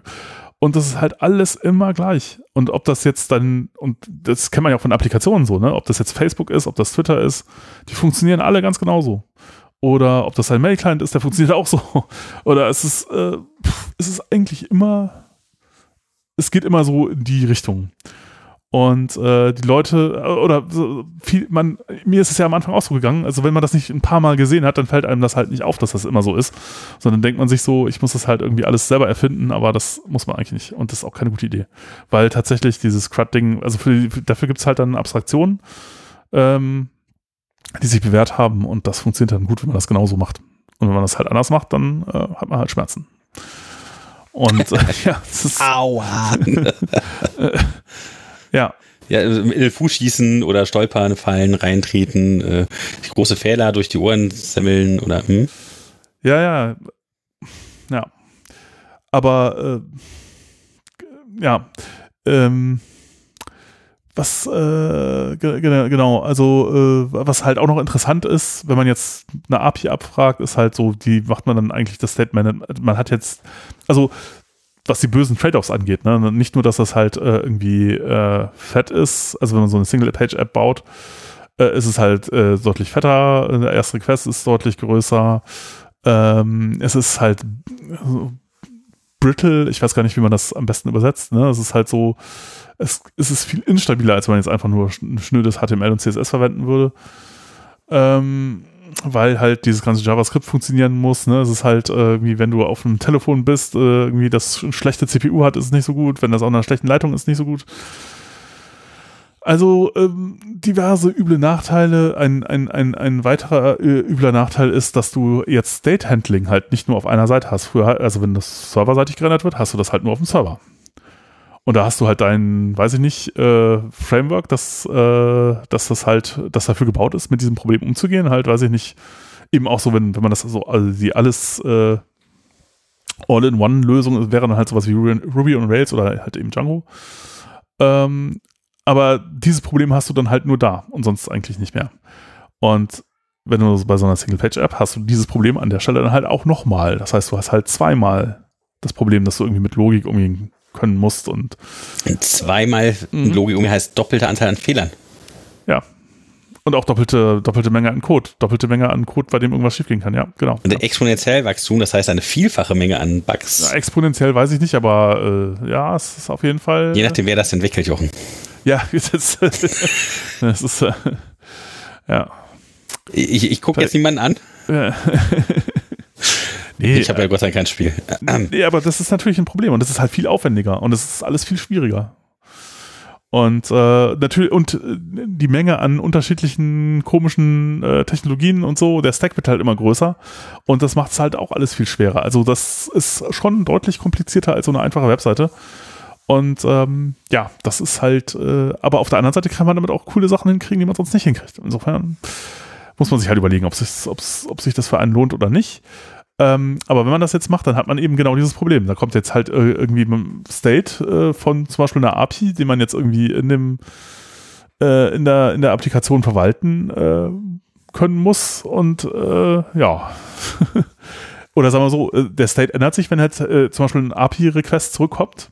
Also man fragt jetzt, man hat halt irgendwie so eine Applikation, die eine Liste von irgendwelchen Dingen, wie auch immer die aussehen, äh, äh, anzeigt und äh, macht jetzt einen Request an die, an die, ans, ans Backend und kriegt jetzt zurück, okay, diese, diese 100 Dinger gibt es. So, ähm, diese 100 Dinger ändern jetzt den State der, äh, der, der Client-Applikation. Und wie macht man das jetzt ordentlich? Ne? Und dann ähm, braucht man halt da auch irgendwie sowas wie ja, irgendein Platz, wo der Stack gehalten wird. Ja, na, äh, bei Django äh, oder Ruby on Rails wäre das halt jetzt die Datenbank. Äh, hat man jetzt in, in, in, auf der kleinen Seite nicht so, aber dann kann man halt auch sowas wie so ein Redux Store zum Beispiel haben, wo das halt, äh, wo man dann halt den, den State hält. Und ähm, geordnete Methoden hat, wie man darauf zugreift, wie auch unterschiedliche Teile der Applikation auch darauf zugreifen und wie die halt äh, irgendwie Änderungen daran auslösen. Und ähm, ja, äh, da gibt es dann auch nette, nettes Zusatztooling, äh, dass man halt dann irgendwie äh, auch äh, da durchsteppen kann. Man kann also so, äh, man, kann sich halt angucken, was, wie sieht dieser State aus äh, bei davor, danach, wie man kann auch die, die Applikation, wenn man das rumgesurft ist, man kann die in jeden Zustand wieder zurückbringen, dadurch, das ist halt sowas, äh, also React zum Beispiel ist relativ funktional, das ist eigentlich sehr nett, also da nie, äh, da immer nur die, der Zustand, die Seite gerendert wird aus dem Zustand, wenn du den, wenn du weißt, wie sich der Zustand immer geändert hat und immer gespeichert hast, kannst du die Seite in jeden Zustand wieder zurückversetzen. Ähm, die nennen das irgendwie da äh, äh, Time Travel Debugging zum Beispiel. Ne? Du kannst halt, äh, wenn du jetzt zum Beispiel, so, da gibt es so eine Browser-Extension, äh, die halt den, den State irgendwie die ganze Zeit äh, speichert äh, äh und das äh, mit Redux checkt und da kannst du halt, wenn du ein bisschen auf der Seite rumgesurft bist, die Seite auch wieder in jeden Zustand zurückversetzen und kannst einfach sagen, okay, nimm diesen State und dann sagt man äh, React einfach nur so, okay, jetzt render halt die Seite und dann kommt genau die Seite raus zu dem Zustand. Und das ist natürlich schon sehr nett.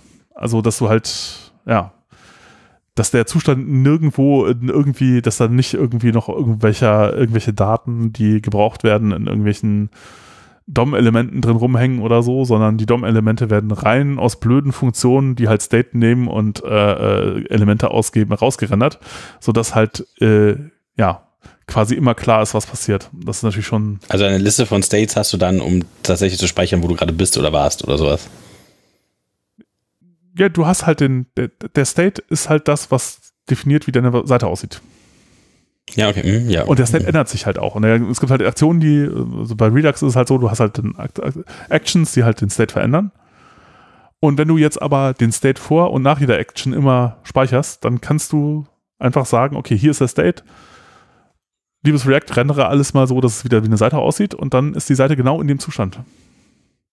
Also, um jetzt nochmal klarzustellen, also ein State ist dann ein Gesamtstatus der gesamten Seite und nicht ja. der einzelnen Komponenten. Nee, genau, der Gesamtseite. Die Komponenten kriegen halt nur einen Teil des States, der sie interessiert zu sehen. Ja, die können dann zum Beispiel sagen, okay, ich hätte halt jetzt gern alles äh, an State unterhalb von. State ist halt so wie so ein Baum und äh, man ist üblicherweise immer nur an so einem Teil davon interessiert. Und den kriegen also, die halt als Argument so einen einzelnen Diff-Container zum Beispiel aussuchst, an den du jetzt haben willst. Ja, das ist nicht, nee, das ist nicht der gleiche nee. Raum wie der äh, von der von der Webseite. Wie der Dom. Ja, okay. Das ist nicht das gleiche, nee. Der State ist eine andere Geschichte. Dann musst du mir das nochmal genau erklären, habe ich das noch nicht also genau State verstanden. Ist im Grunde einfach nur so ein ja, Baum von Daten irgendwie. Was ist denn ein Baum von Daten? Ein Graph. Nee, kein Graph. äh, nein, kein Graph. Also, okay, warum ist das kein Graph? Da können beliebige Dinge drin sein. Also insofern, aber, hm, ach ja, ich weiß nicht, ich musste es ist halt irgendwie alles, was, was letztlich wie ein Python in Dict. So kann man sich das vielleicht vorstellen. Ja, okay. So verschachteltes Dict halt. Wie so ein JSON-Struktur ja, mit genau, irgendwas. Genau, ja? Ja, ja, ja, ja, exakt. Und ähm,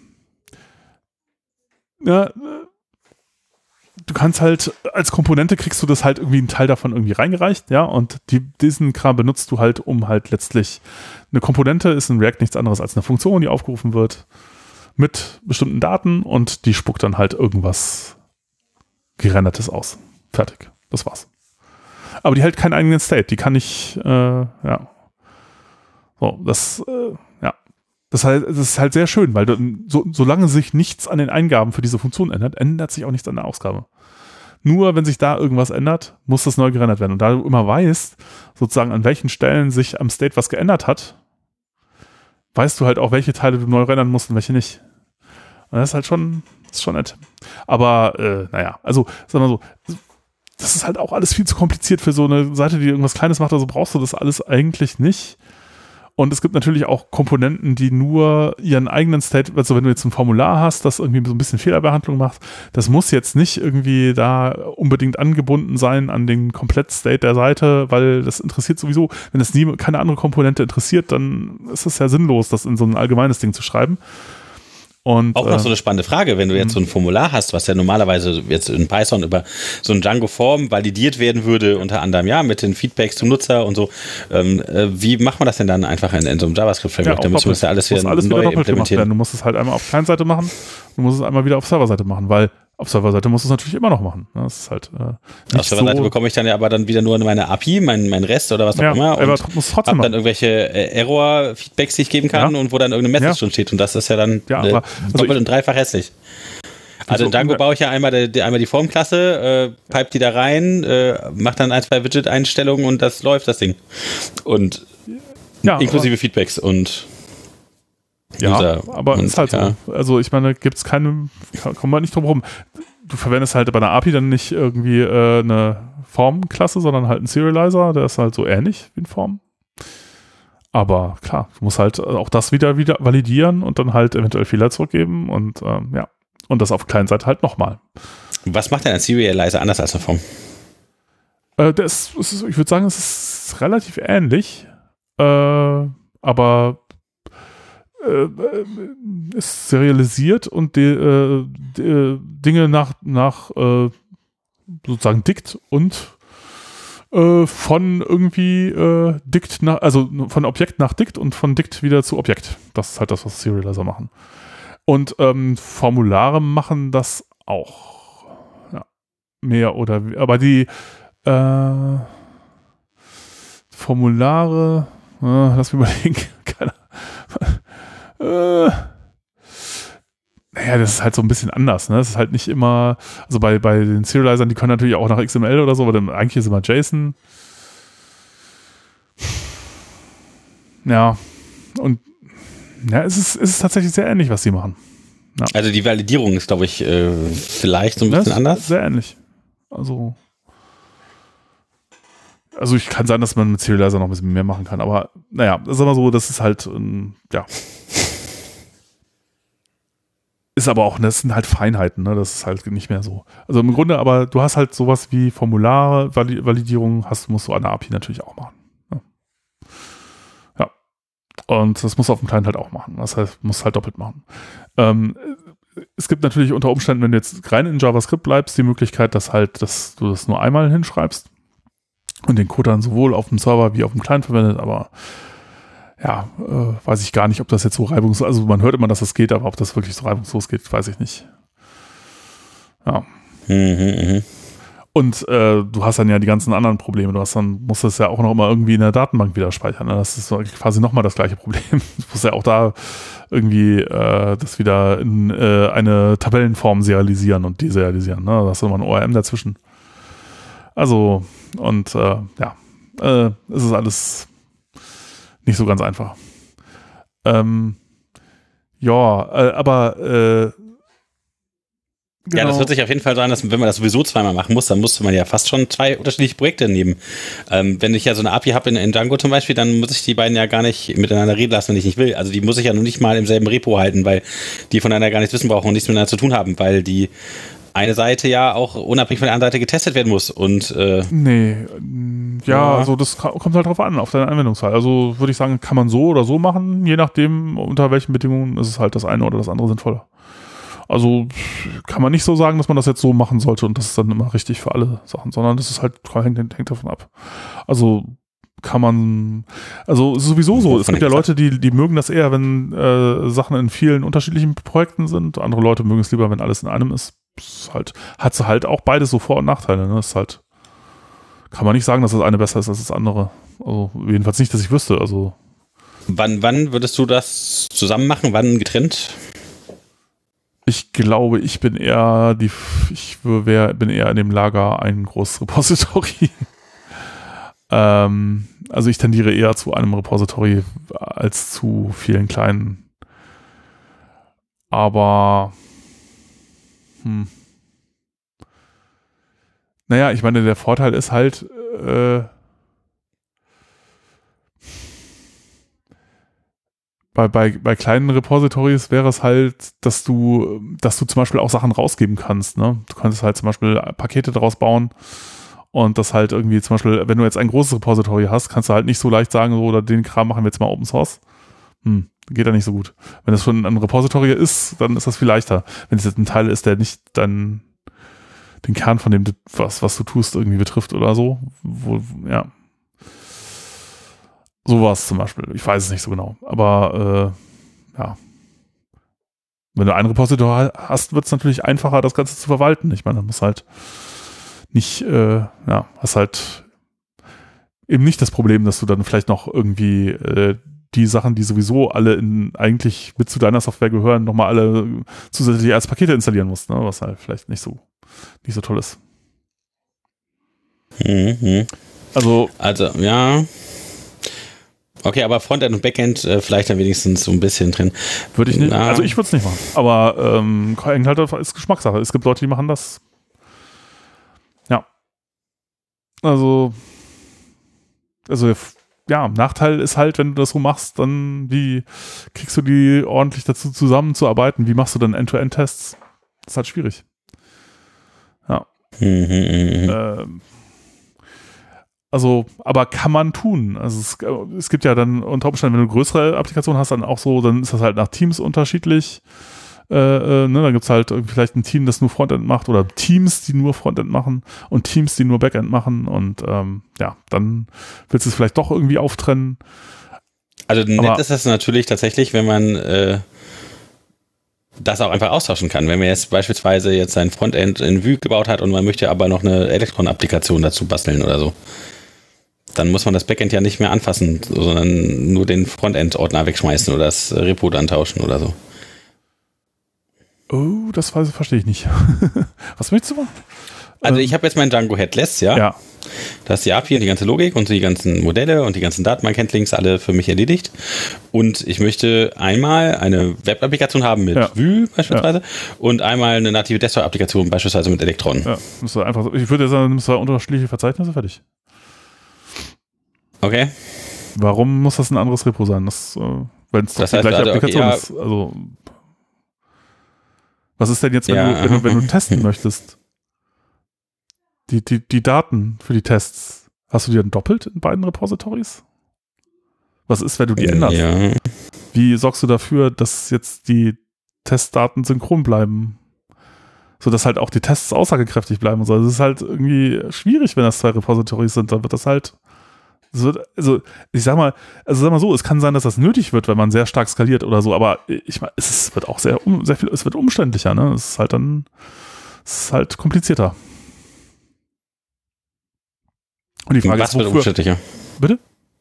Was wird umständlicher Ja, also braucht allein, das? sowas wie, wie testest du denn dann? Wie testest du deine Desktop-Applikation und deine View-Applikation? Test gibt's auch gar nicht. Test gibt's auch gar nicht. Ja, aber ich, meine, so, jetzt hast du das in unterschiedlichen Repositories. Du hast jetzt deine Fixtures, die irgendwie Testdaten sind, die irgendwie, mit denen du da deine, deine Tests machst. Jetzt änderst, jetzt hast du festgestellt, oh, ich habe hier einen Testcase, der ganz wichtig ist, den mache ich jetzt bei meiner View-Geschichte dazu.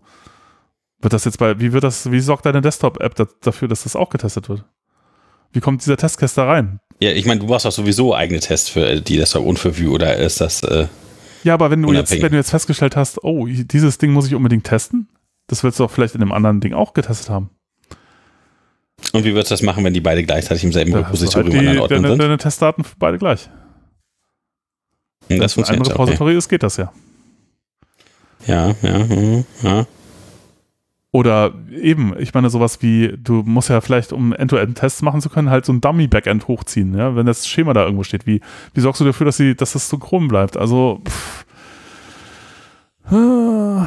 Ja, und dann kann man dann natürlich anfangen, das mit irgendwie Git äh, zu machen oder weiß der Teufel und dann, äh, also, aber das ist alles, äh, hm, Tja, ich, also sag mal so, es, ich kann mir vorstellen, dass es Vorteile hat, es in mehreren Repositories zu haben, aber es wird halt auch komplizierter. Und die Frage ist, ob man es jetzt macht oder nicht, hängt halt davon ab, ob dir diese, äh, ob, ob, ob diese äh, ob das gerechtfertigt ist. Ne? Ob Die Vorteile so groß sind, dass die äh, zusätzliche Komplexität halt irgendwie äh, nicht so schlimm ist, dem gegenüber. Ja. Dockerisiert das Ganze und go, oder? Äh, Nee, das würde ich auch, würde ich auch nicht sagen, dass man das unbedingt machen muss, sondern äh, das halt hängt halt auch davon ab, was man. Also ich meine, wenn man jetzt alleine entwickelt, dann braucht man Docker nicht. Ja? Also es ist halt, äh, Das brauchst du ja nur dann, wenn du mehrere Leute hast, die unterschiedliche äh, Entwicklungsumgebungen haben. Dann ist halt Docker irgendwie sinnvoll, aber wenn, äh, also für Sachen, wo ich alleine dran entwickle, benutze ich kein Docker. Ja. Außer da, ich deploy es halt irgendwie da. Zum Deployen benutze ich schon Docker, aber ja. ja, ist halt die Frage, ne? Also wann das halt Sinn macht und wann nicht. Deployen ist auch noch so eine Sache, ja. Also weil, ähm, wie deploy ich dann überhaupt so ein Frontend? Also ich habe ja jetzt tatsächlich irgendwie dann diese ganzen Systeme, die äh, Live-Development-Server haben. Also ähm, in, in JavaScript da gibt es irgendwie jetzt NPM oder Jan und äh, mhm. da oder Node oder äh, Jan, warum benutze ich das eine oder das andere mal hin und her? Und also ich habe jetzt derzeit mal Jan benutzt, weil es so ein bisschen ähnlich von, von Poetry ja, also Jan, Jan ist ein bisschen, bisschen neuer, äh, irgendwie war mal schneller, weil es halt Sachen gecached hat und so, aber ich glaube, es macht keinen, es macht heute keinen großen Unterschied. Ähm, nimmt sich nicht viel. Also und dann installiere ich halt dann da irgendwie meine Projekte und dann kann ich da irgendwie die bauen und dann oder surfen direkt und sehen alle mhm. Änderungen, das ist ja super. Aber wenn ich jetzt in mein Django zum Beispiel einbauen ja. möchte, dann muss ich die alle packen und äh, mit. Ja, ja, das ist. Ich habe da mm, ganz, ganz übel jetzt in letzter Zeit so ein bisschen rumgefimmelt mit, mit Webpack und der Konfiguration ja. davon, bis es dann irgendwie mit gehashten JavaScript-Files und so in Aha. den Static-Ordnern landete, die ich das gerne wollte. Und dann ist halt auch die Frage, äh, wenn man das dann in Production ziehen will, wo deployt man das Ganze dann eigentlich hin? Liegt das dann einfach auf dem Server rum, irgendwo lokal und wird dann als File ausgeliefert mit äh, Django Collect Static oder äh, was ist das? Und dann gibt es irgendwelche Tools wie White Noise, habe ich gesehen und ich habe, wie gesagt, diesen Webpack Loader mhm. genommen, dass er automatisch weiß, welche Files denn das äh, sind und das ist schon eine ja, also äh, nochmal so eine Wissenschaft. Ja, ja, ja. Das ist halt leider, ich äh, äh, wünschte mir auch, das wäre irgendwie anders, aber es ist leider alles nicht so einfach. Und ähm, ich habe mich auch lange nicht damit beschäftigt, mit diesem ganzen Deployment-Kram und wie setzt man so komplette Systeme auf. Aber ich fürchte, letztlich kommt man da nicht so richtig drum rum. Und es ist halt, es ist schlimm. Äh, es wird dann irgendwann besser. Zuerst denkt man sich so, das kann doch alles, das man See kein Land und das wird irgendwie alles nicht besser, aber irgendwann geht's dann doch. Und ähm, zu diesem ganzen, also ich, ich ähm, äh, wie, wie, wie macht man das mit den, mit dem, mit den äh, Assets und so? Das ist ein Problem. Es gab da äh, letzte PyCon, äh, also ungefähr fast ein Jahr her, äh, 2019 äh, ein, ein, Vortrag von, von äh, Jacob Captain Moss, also einem der von äh, Django-Gründer. Und äh, der Talk hatte den Titel Assets in Django without losing your hair. Oh. Ah, dann denkt man sich so, oh, das habe ich mir auch gedacht. Dann habe ich mir das so super endlich erklärt mir das jemand, wie man das richtig macht, ohne dass es so kompliziert wird. Und dann, äh, ja, sagte er dann halt so an den ersten Sätze, die da, die dann, äh, also ja, der Titel ist so ein bisschen Bait and Switch. Äh, also äh, tatsächlich, äh, ich habe mir das, ich habe das auch nie so, also ich fand das auch mal kompliziert und dachte mir, ach, dann halte ich mal einen Vortrag drüber. Und ähm, dann muss ich es halt lernen und dann habe ich auch einen Grund, das zu tun und äh, mir das alles nochmal genau anzugucken. Und jetzt habe ich das halt gemacht. Und äh, ich hatte den Titel aber vorher schon äh, hingeschrieben. Und äh, ich muss aber sagen, nachdem ich das jetzt alles gemacht habe, ist es leider nicht einfach. man, kann man kann nichts machen. Insofern, ja, leider verloren. Aber ich erzähle euch jetzt mal trotzdem, was ich alles rausgefunden habe. Und ähm, ja, es ist, äh, es ist leider nicht einfach. Und ähm, das ist, also eine Geschichte bei Django ist zum Beispiel blöd. Ähm, dass das halt Static heißt, das ist halt so komisch, ne? weil äh, es halt damals gab es noch keinen etablierten Begriff dafür. Heute würde man das eher als Assets nennen. Ähm, aber, Kannst aber unbedingt, man kann ja Static Files dir einfach auf Assets setzen in Django. Ja, kann man schon, aber das Problem ist, die Konfigurationsparameter, die heißen ja immer noch, das heißt dann immer noch Static Root und Static, äh, weiß der Teufel irgendwie. Ja, das, das wird man halt nicht so leicht los, ne? Man kann aber immerhin da in die Config hinein sagen, Asset Root gleich, Static das Root gleich. Das kann man natürlich machen, aber na, hm. Ja, hässlich. ja. Ja, okay. Also okay, wir haben jetzt Assets, die liegen jetzt irgendwo, okay? Mhm. Genau, also äh, tatsächlich gibt es in Django einmal die Geschichte, dass äh, der, ja, also man äh, äh, das, es gibt so eine Innendirektion, die so ein bisschen komisch ist. Sie ist nicht so intuitiv. Ne? Wenn man ähm, äh, zum Beispiel, das, das wird auch oft aufgerufen, wenn man jetzt äh, deployt zum Beispiel oder halt auch, äh, äh, gibt es so ein Ding, das nennt sich äh, Collect Static, ein Kommando, ein Management-Kommando. Mensch, ja. Was das macht, ist, es kopiert halt alle ich glaube, wenn man das nacktes Projekt Alle Dateien aus der Static, Static, Files, Static, Static Files Folders. Mhm. Genau, also die einzelnen Apps, die man irgendwie, kann man einzelne Static Files hinlegen, einzelne Assets genau. und die sammelt das alle ein, wenn ja, das irgendwie ja, die, ja, die eingestellt ist richtig und speist das dann alles in die Ordner Static Files rein, wo man es abrufen kann fürs Deployment. Ja, nee, es macht sogar auch Nein. noch mehr. Es, es deployt das Ganze. Also du, es, kann, man kann es so einstellen, dass es zum Beispiel den Kram auch direkt nach S3 packt und so. Also ähm, wo ist das hinkopiert? Das ist halt konfigurierbar. Äh, oh, was ist. Und es wird auch minifiziert, also zusammengefasst und so. Ist da auch ja, White Noise schon mit beteiligt? Was nee, ist das überhaupt? Ja, nein. Hm, hm. White Noise ist eine ganz andere Geschichte. Äh, okay, verdammt. Äh, also Static, äh, äh, diese Static Files Geschichte in, in, Django ist halt, also diese, diese Indirektion gibt's halt deswegen, weil Third-Party-Apps ihre eigenen Geschichten mit, mitbringen. Ansonsten könnte man sich ja sagen, so, warum surft man nicht einfach das Static Directory? Das ist ja, dann hat man es doch schon. Mhm. Dann auch schon fertig. Aber ist leider nicht so, sondern man muss halt diese ganzen, muss auch die Static Assets, die Assets von allen Apps, die man verwendet, einsammeln. Daher geht das halt nicht so leicht, sondern das muss halt alles eingesammelt werden. Und äh, dann gibt's ja auch eventuell Sachen, ich könnte ja auch sagen, okay, also meine äh, Assets liegen halt nicht in einem Verzeichnis, sondern die liegen halt irgendwo eben in einem S3-Bucket oder auf Django's äh, irgendwas, was Django Storages Anbindung hat, also auch auf einem FTP-Server oder sowas. Könnte auch sein. Also, ähm, genau, das Collect Static holt halt Dinge irgendwo her und schreibt sie irgendwo hin. Ähm, ich kann Django mit einem FTP-Server verknüpfen. Kann man es, äh, ich äh, weiß nicht, ob das eine empfehlenswerte Geschichte ist, ich fürchte ja nicht. Ähm, Gute aber, alte Zeiten hier. Mhm. Ja.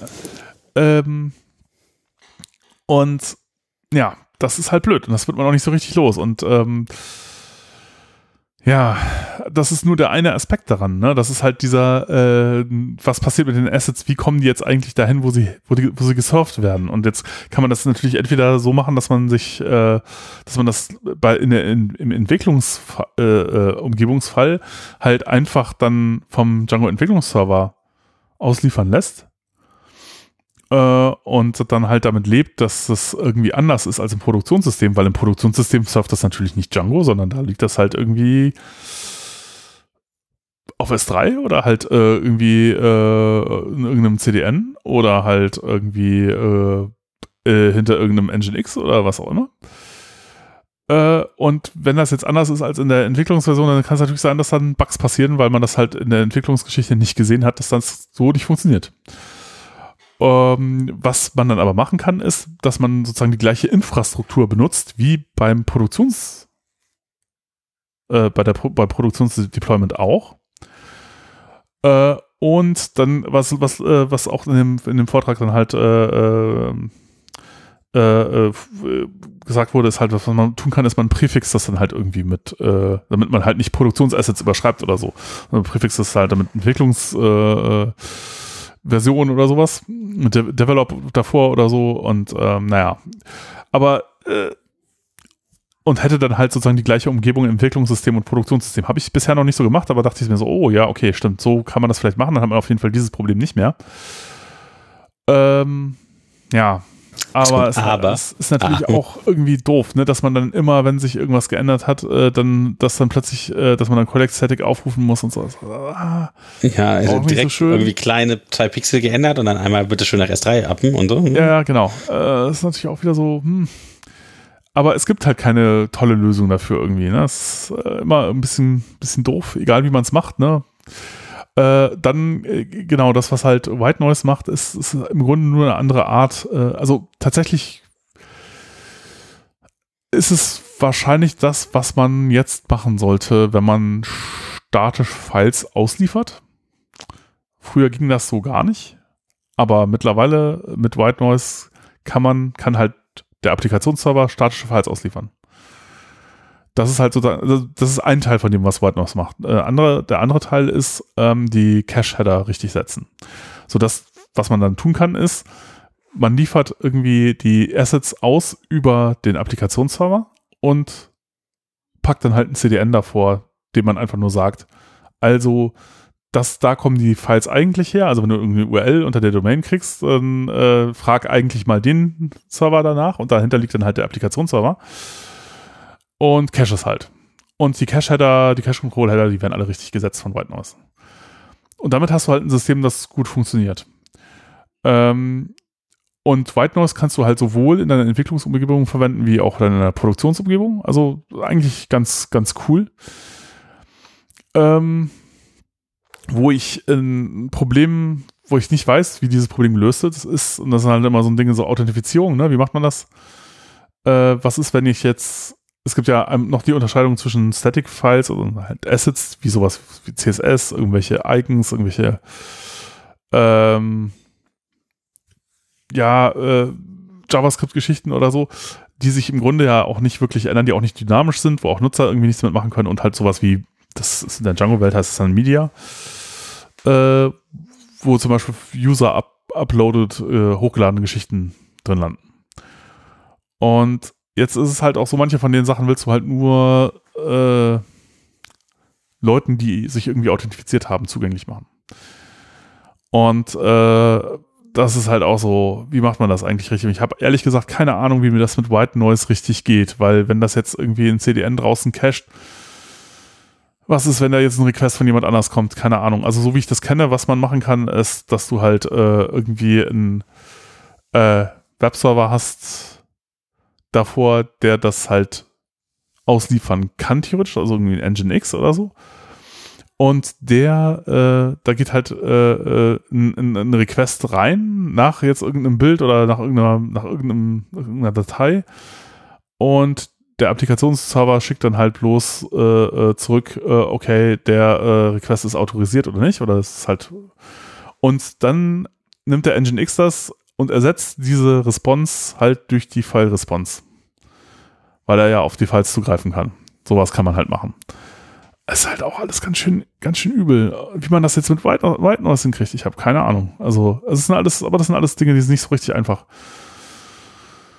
Ja, aber äh, tatsächlich für so städtische Assets ist wohl der Weg zurzeit ähm, White Noise äh, zum Ausliefern und dann halt, wenn man skalieren muss, halt ein CDN davor. Ja. Und vorher, wenn man den JavaScript-Frontend dann quasi gebaut hat, wird das mit Webpack äh, ja, das, so ein Bundle gepackt und, ja, und Chunk-Vendors irgendwie anderes, ausgeliefert. Das ist nochmal ein anderes Problem im Grunde. Also das, das Problem, dass man halt, wenn man jetzt irgendwie eine äh, JavaScript-Applikation im weitesten Sinne irgendwie entwickelt, ähm, dass man dann halt äh, das in einen Bundle zusammen äh, kompiliert haben möchte und halt auch vielleicht transpiliert, weil man schreibt halt ES Next oder man schreibt halt TypeScript oder sonst irgendwas, was die Browser nicht verstehen. Und dann muss das halt irgendwie nach äh, ES6 oder Warum ES5 verstehen denn die Browser kein ES6? Also ES6 verstehen sie, aber ES Next zum Beispiel nicht. Aha. Ja. Und halt TypeScript wahrscheinlich auch nicht. Oder CoffeeScript oder was auch immer man da verwenden möchte. Und, und, weil die das nicht verstehen, dann muss, muss man, man denen halt sagen, dass das transpiliert wird mit was wie Babel genau, oder was genau. da irgendwie? Ja. Irgendwelche Transformatoren das, und Transpiler und. Das ist die eine Geschichte. Dann ist es auch so, dass es halt unter Umständen günstiger ist, wenn es halt alles in einem Ding ist und minifiziert und nicht in vielen unterschiedlichen, sodass der Browser nicht so viele Requests machen muss. Und ist heutzutage auch nicht mehr so das heißt, den ganzen neuen Code, wie er schreibt und was er gar nicht alle SCSS, SASS oder die ganzen Frontend-Sachen, genau. die man da genau. bauen kann. CSS lässt das, äh, alles, ja. Das nimmt Webpack dann und baut daraus dann minifizierte, also auch ohne alle Leerzeichen, damit sie schneller geladen werden können, Pakete, schraubt die zusammen zu verschiedenen Chunked Vendors, wie sich das nennt, und liefert das mit allen diesen 20.000 Notpaketen, die unbedingt notwendig sind für die ganze Anwendung, äh, insgesamt als Files aus dann. Ja, also äh, mit Hashes und, genau, äh, genau. Webpack ist im Grunde das Ding, was halt äh, einen Riesenhaufen, also das seine Applikation irgendwie nimmt und dann spuckt es halt so ein paar Bundles aus, ähm, die dann halt äh, tatsächlich benutzt werden. Das wäre das dann, was man in die Static Files reinpacken kann. Genau, genau.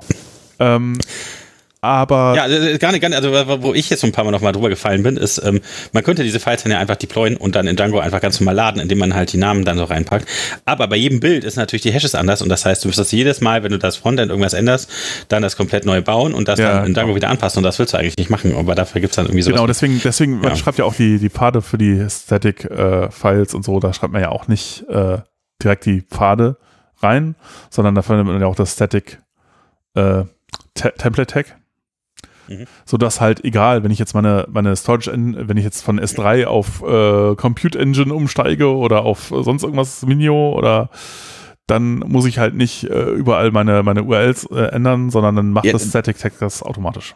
Ja, aber eventuell dann doch, weil ja, ja nämlich der äh, Bild von Webpack ähm, die andere Hashes und deswegen auch andere Namen für die einzelnen Files gibt.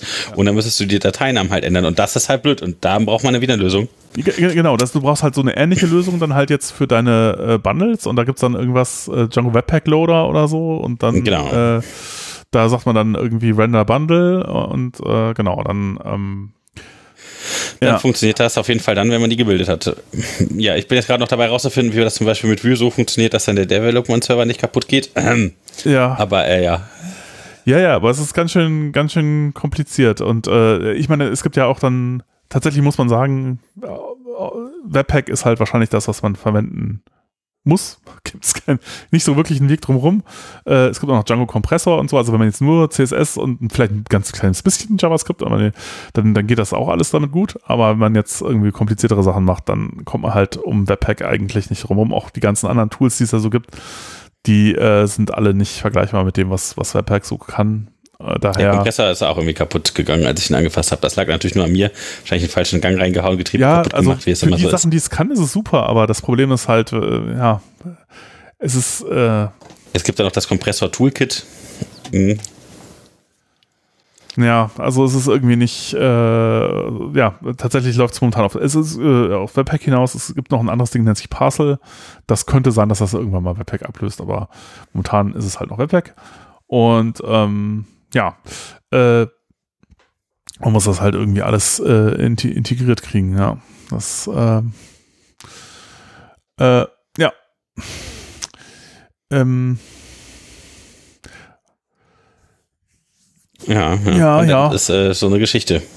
Das ist ganz schön hakelig, wenn man da mal so ein bisschen guckt. Das ist ja nicht nur Pixel-Rumgeschubse, wenn man mal so ehrlich ist. Ja gibt so gute Witze. Ich habe letztens wieder einen, einen ganz tollen gesehen, wo jemand ganz gemütlich frühstückt, ne? Mhm. Müslischale und, und jetzt ganz gemütlich seine Cornflakes. Ähm, dann gibt es jemand, der stellt Milch hin. Ähm, das ist ein Roboter, der nimmt die Milchkanne und schüttet das dann so vor, vor ihm so in die Schüssel rein und kippt dabei die Hälfte der Milch so weg. Das ist dann so Frontend, äh, Nutzer-Experience und äh, Backend, der äh, ahmt der dann die Milch. ja. In die Schüssel gießen muss, ja. Tja, ja. Ähm, ja, haben wir noch was auf der Liste? Oder haben wir euch jetzt alles erzählt über das Frontend, was ihr heute wissen wolltet? Ja, das weiß ich nicht, ob das irgendjemand wissen wollte. Wir haben es auf jeden Fall mal erzählt. also mit allen Dingen, die wir immer tun. Das ist halt, äh, aber im Grunde, äh, ja, was, was halt interessant wäre, ist, äh, ob das, ob das, ähm, ob da jemand Lust drauf hätte, mal irgendwie so eine View-Lerngruppe ähm, vielleicht äh, mitzumachen. Und äh, ja, ich, ich, ich, bin ich, da Python macht auf jeden dabei. Fall. Hm? Bitte? Ich bin da schon mal freiwillig ja. dabei und melde mich. Ja. Schon mal super, dann so ein, eigentlich zwei. sind wir dann ja schon komplett. Ähm, äh, aber äh, äh, genau, und halt auch mit viel, viel Python und, und, und vielleicht auch Django oder ich meine, man kann auch irgendwas anderes nehmen. Man könnte auch mal, ich meine, ich hätte auch mal Lust, irgendwie Fast API zum Beispiel auszuprobieren, ne? So Starlet unten drunter und so. Da gibt es ja auch ganz, ganz nette Geschichten mittlerweile. Äh, aber halt View im, im Frontend. Äh, äh, genau, dann, dann können wir da, dann schreibe ich das vielleicht mal irgendwie auf und äh, schicke das mal in diese Gruppe. Das ist äh, View Cologne, glaube ich, irgendwie. Die könnte man ja dann vielleicht einfach zur virtuellen äh, View. Da müssen wir auch nicht da wieder hinfahren. ja. und vielleicht kann man es ja dann auch irgendwie wieder in die, in die physische äh, äh, Realität verlegen, wenn es dann mal wieder äh, möglich sein sollte. Äh, dieser ganze Spuk hier nee, mal vorbei ist, aber. Ja, ist ja ganz witzig. Gerade genau die Sachen, mit denen man sich die ganze Zeit um den Dom kümmert und den Dom, die sind alle da unten in Köln. Ja, ja äh, sorry. Keiner Kann man bestimmt auch noch irgendeinen, äh, ja. Sind, ja. warten jede Menge Wortwitze darauf, äh, irgendwie. Äh, ja, ich auch. Verbrochen zu werden. Ja. ähm, ja, wir haben schon wieder spät. Ja, es ist echt, äh, äh, genau. Ja, eigentlich, was haben wir auf der Liste? TypeScript könnte man noch machen, aber ich meine eigentlich, ähm, nee, äh, ich, ich glaube, ich glaube, ich würde auch das Unit-Test-Mock vielleicht tatsächlich irgendwie einfach mal erstmal weglassen wieder und dann. Jetzt haben sich alle drauf gefreut, Jochen. Ja, aber ich war auch ja, schon, so, so, so, muss in letzter Zeit früh aufstehen. Hm. Gerade für dich. schrecklich, schrecklich. ist, ja. Ja, ich kann das verstehen. Ja, also hört uns auf jeden Fall, egal wo ihr seid, bleibt uns gewogen und äh, morgens, mittags, abends, nachts. Schön, dass ihr wieder eingeschaltet gesagt, habt. wir das aufnehmen? Ja, äh, nicht, ne? nicht, konkret. Wir haben nicht, also wir haben gesagt, dass es zwei Tage vor dem Python Barcamp ja, ist. Wir haben gesagt, dass letztes Jahr 2019 ein, zwei interessante äh, Sachen gewesen sind. Also es kann man zurückrechnen, wer möchte, es ist der 23. April 2020. Ja. Und ähm, genau, demnächst mehr äh, Frontend, Backend-Integration hier. Noch mehr. Ja. Aber wir haben ja wir haben noch ein paar andere Sachen. Also vielleicht müssen wir, wir die Frequenz ein bisschen erhöhen. Ja. Ja, ja. Wir haben noch äh, einige ganz spannende Sachen. Wir brauchen äh, Gäste. Äh, wir äh, hatten noch immer noch keine Frau hier bei uns ja. zu Gast. Das, was daran lag, ja, ja, wir hätten gerne eine mal da, die etwas erzählen kann über Python. Ich hatte mal ein paar gefragt, aber die haben sich alle nicht äh, überreden lassen. Hm. Ja. Ähm, ja, vielleicht ändern wir das mal zu einer Jubiläumsfolge oder sowas, aber ihr kennt das ja wahrscheinlich, äh, in der Entwicklergemeinde ist es äh, leider die, die Quote nicht ganz so super, wie wir das gerne hätten. Wow, naja. Ja. Das ja, aber das geht noch hin. Also, also in, in Data Science, ja, ich glaube auch, demnächst müssen wir mal ein bisschen uns darauf fokussieren. Vielleicht liegt es auch einfach an uns und wir sind äh, zu verschroben. Ja, das kann auch gut sein. Ja, aber ansonsten, ja. Äh, alles klar, dann. Äh, ja, genau. Vielen Dank, dass ihr eingeschaltet habt. Ja. Äh, macht euch noch einen schönen Abend, Tag, morgen. Und wir auch. Äh, bleibt weiterhin gesund ne? und äh, hoffentlich bald mal wieder in live auf einen der schönen Events hier in der Ecke. Alles klar. Tschüss. Genau. Ciao.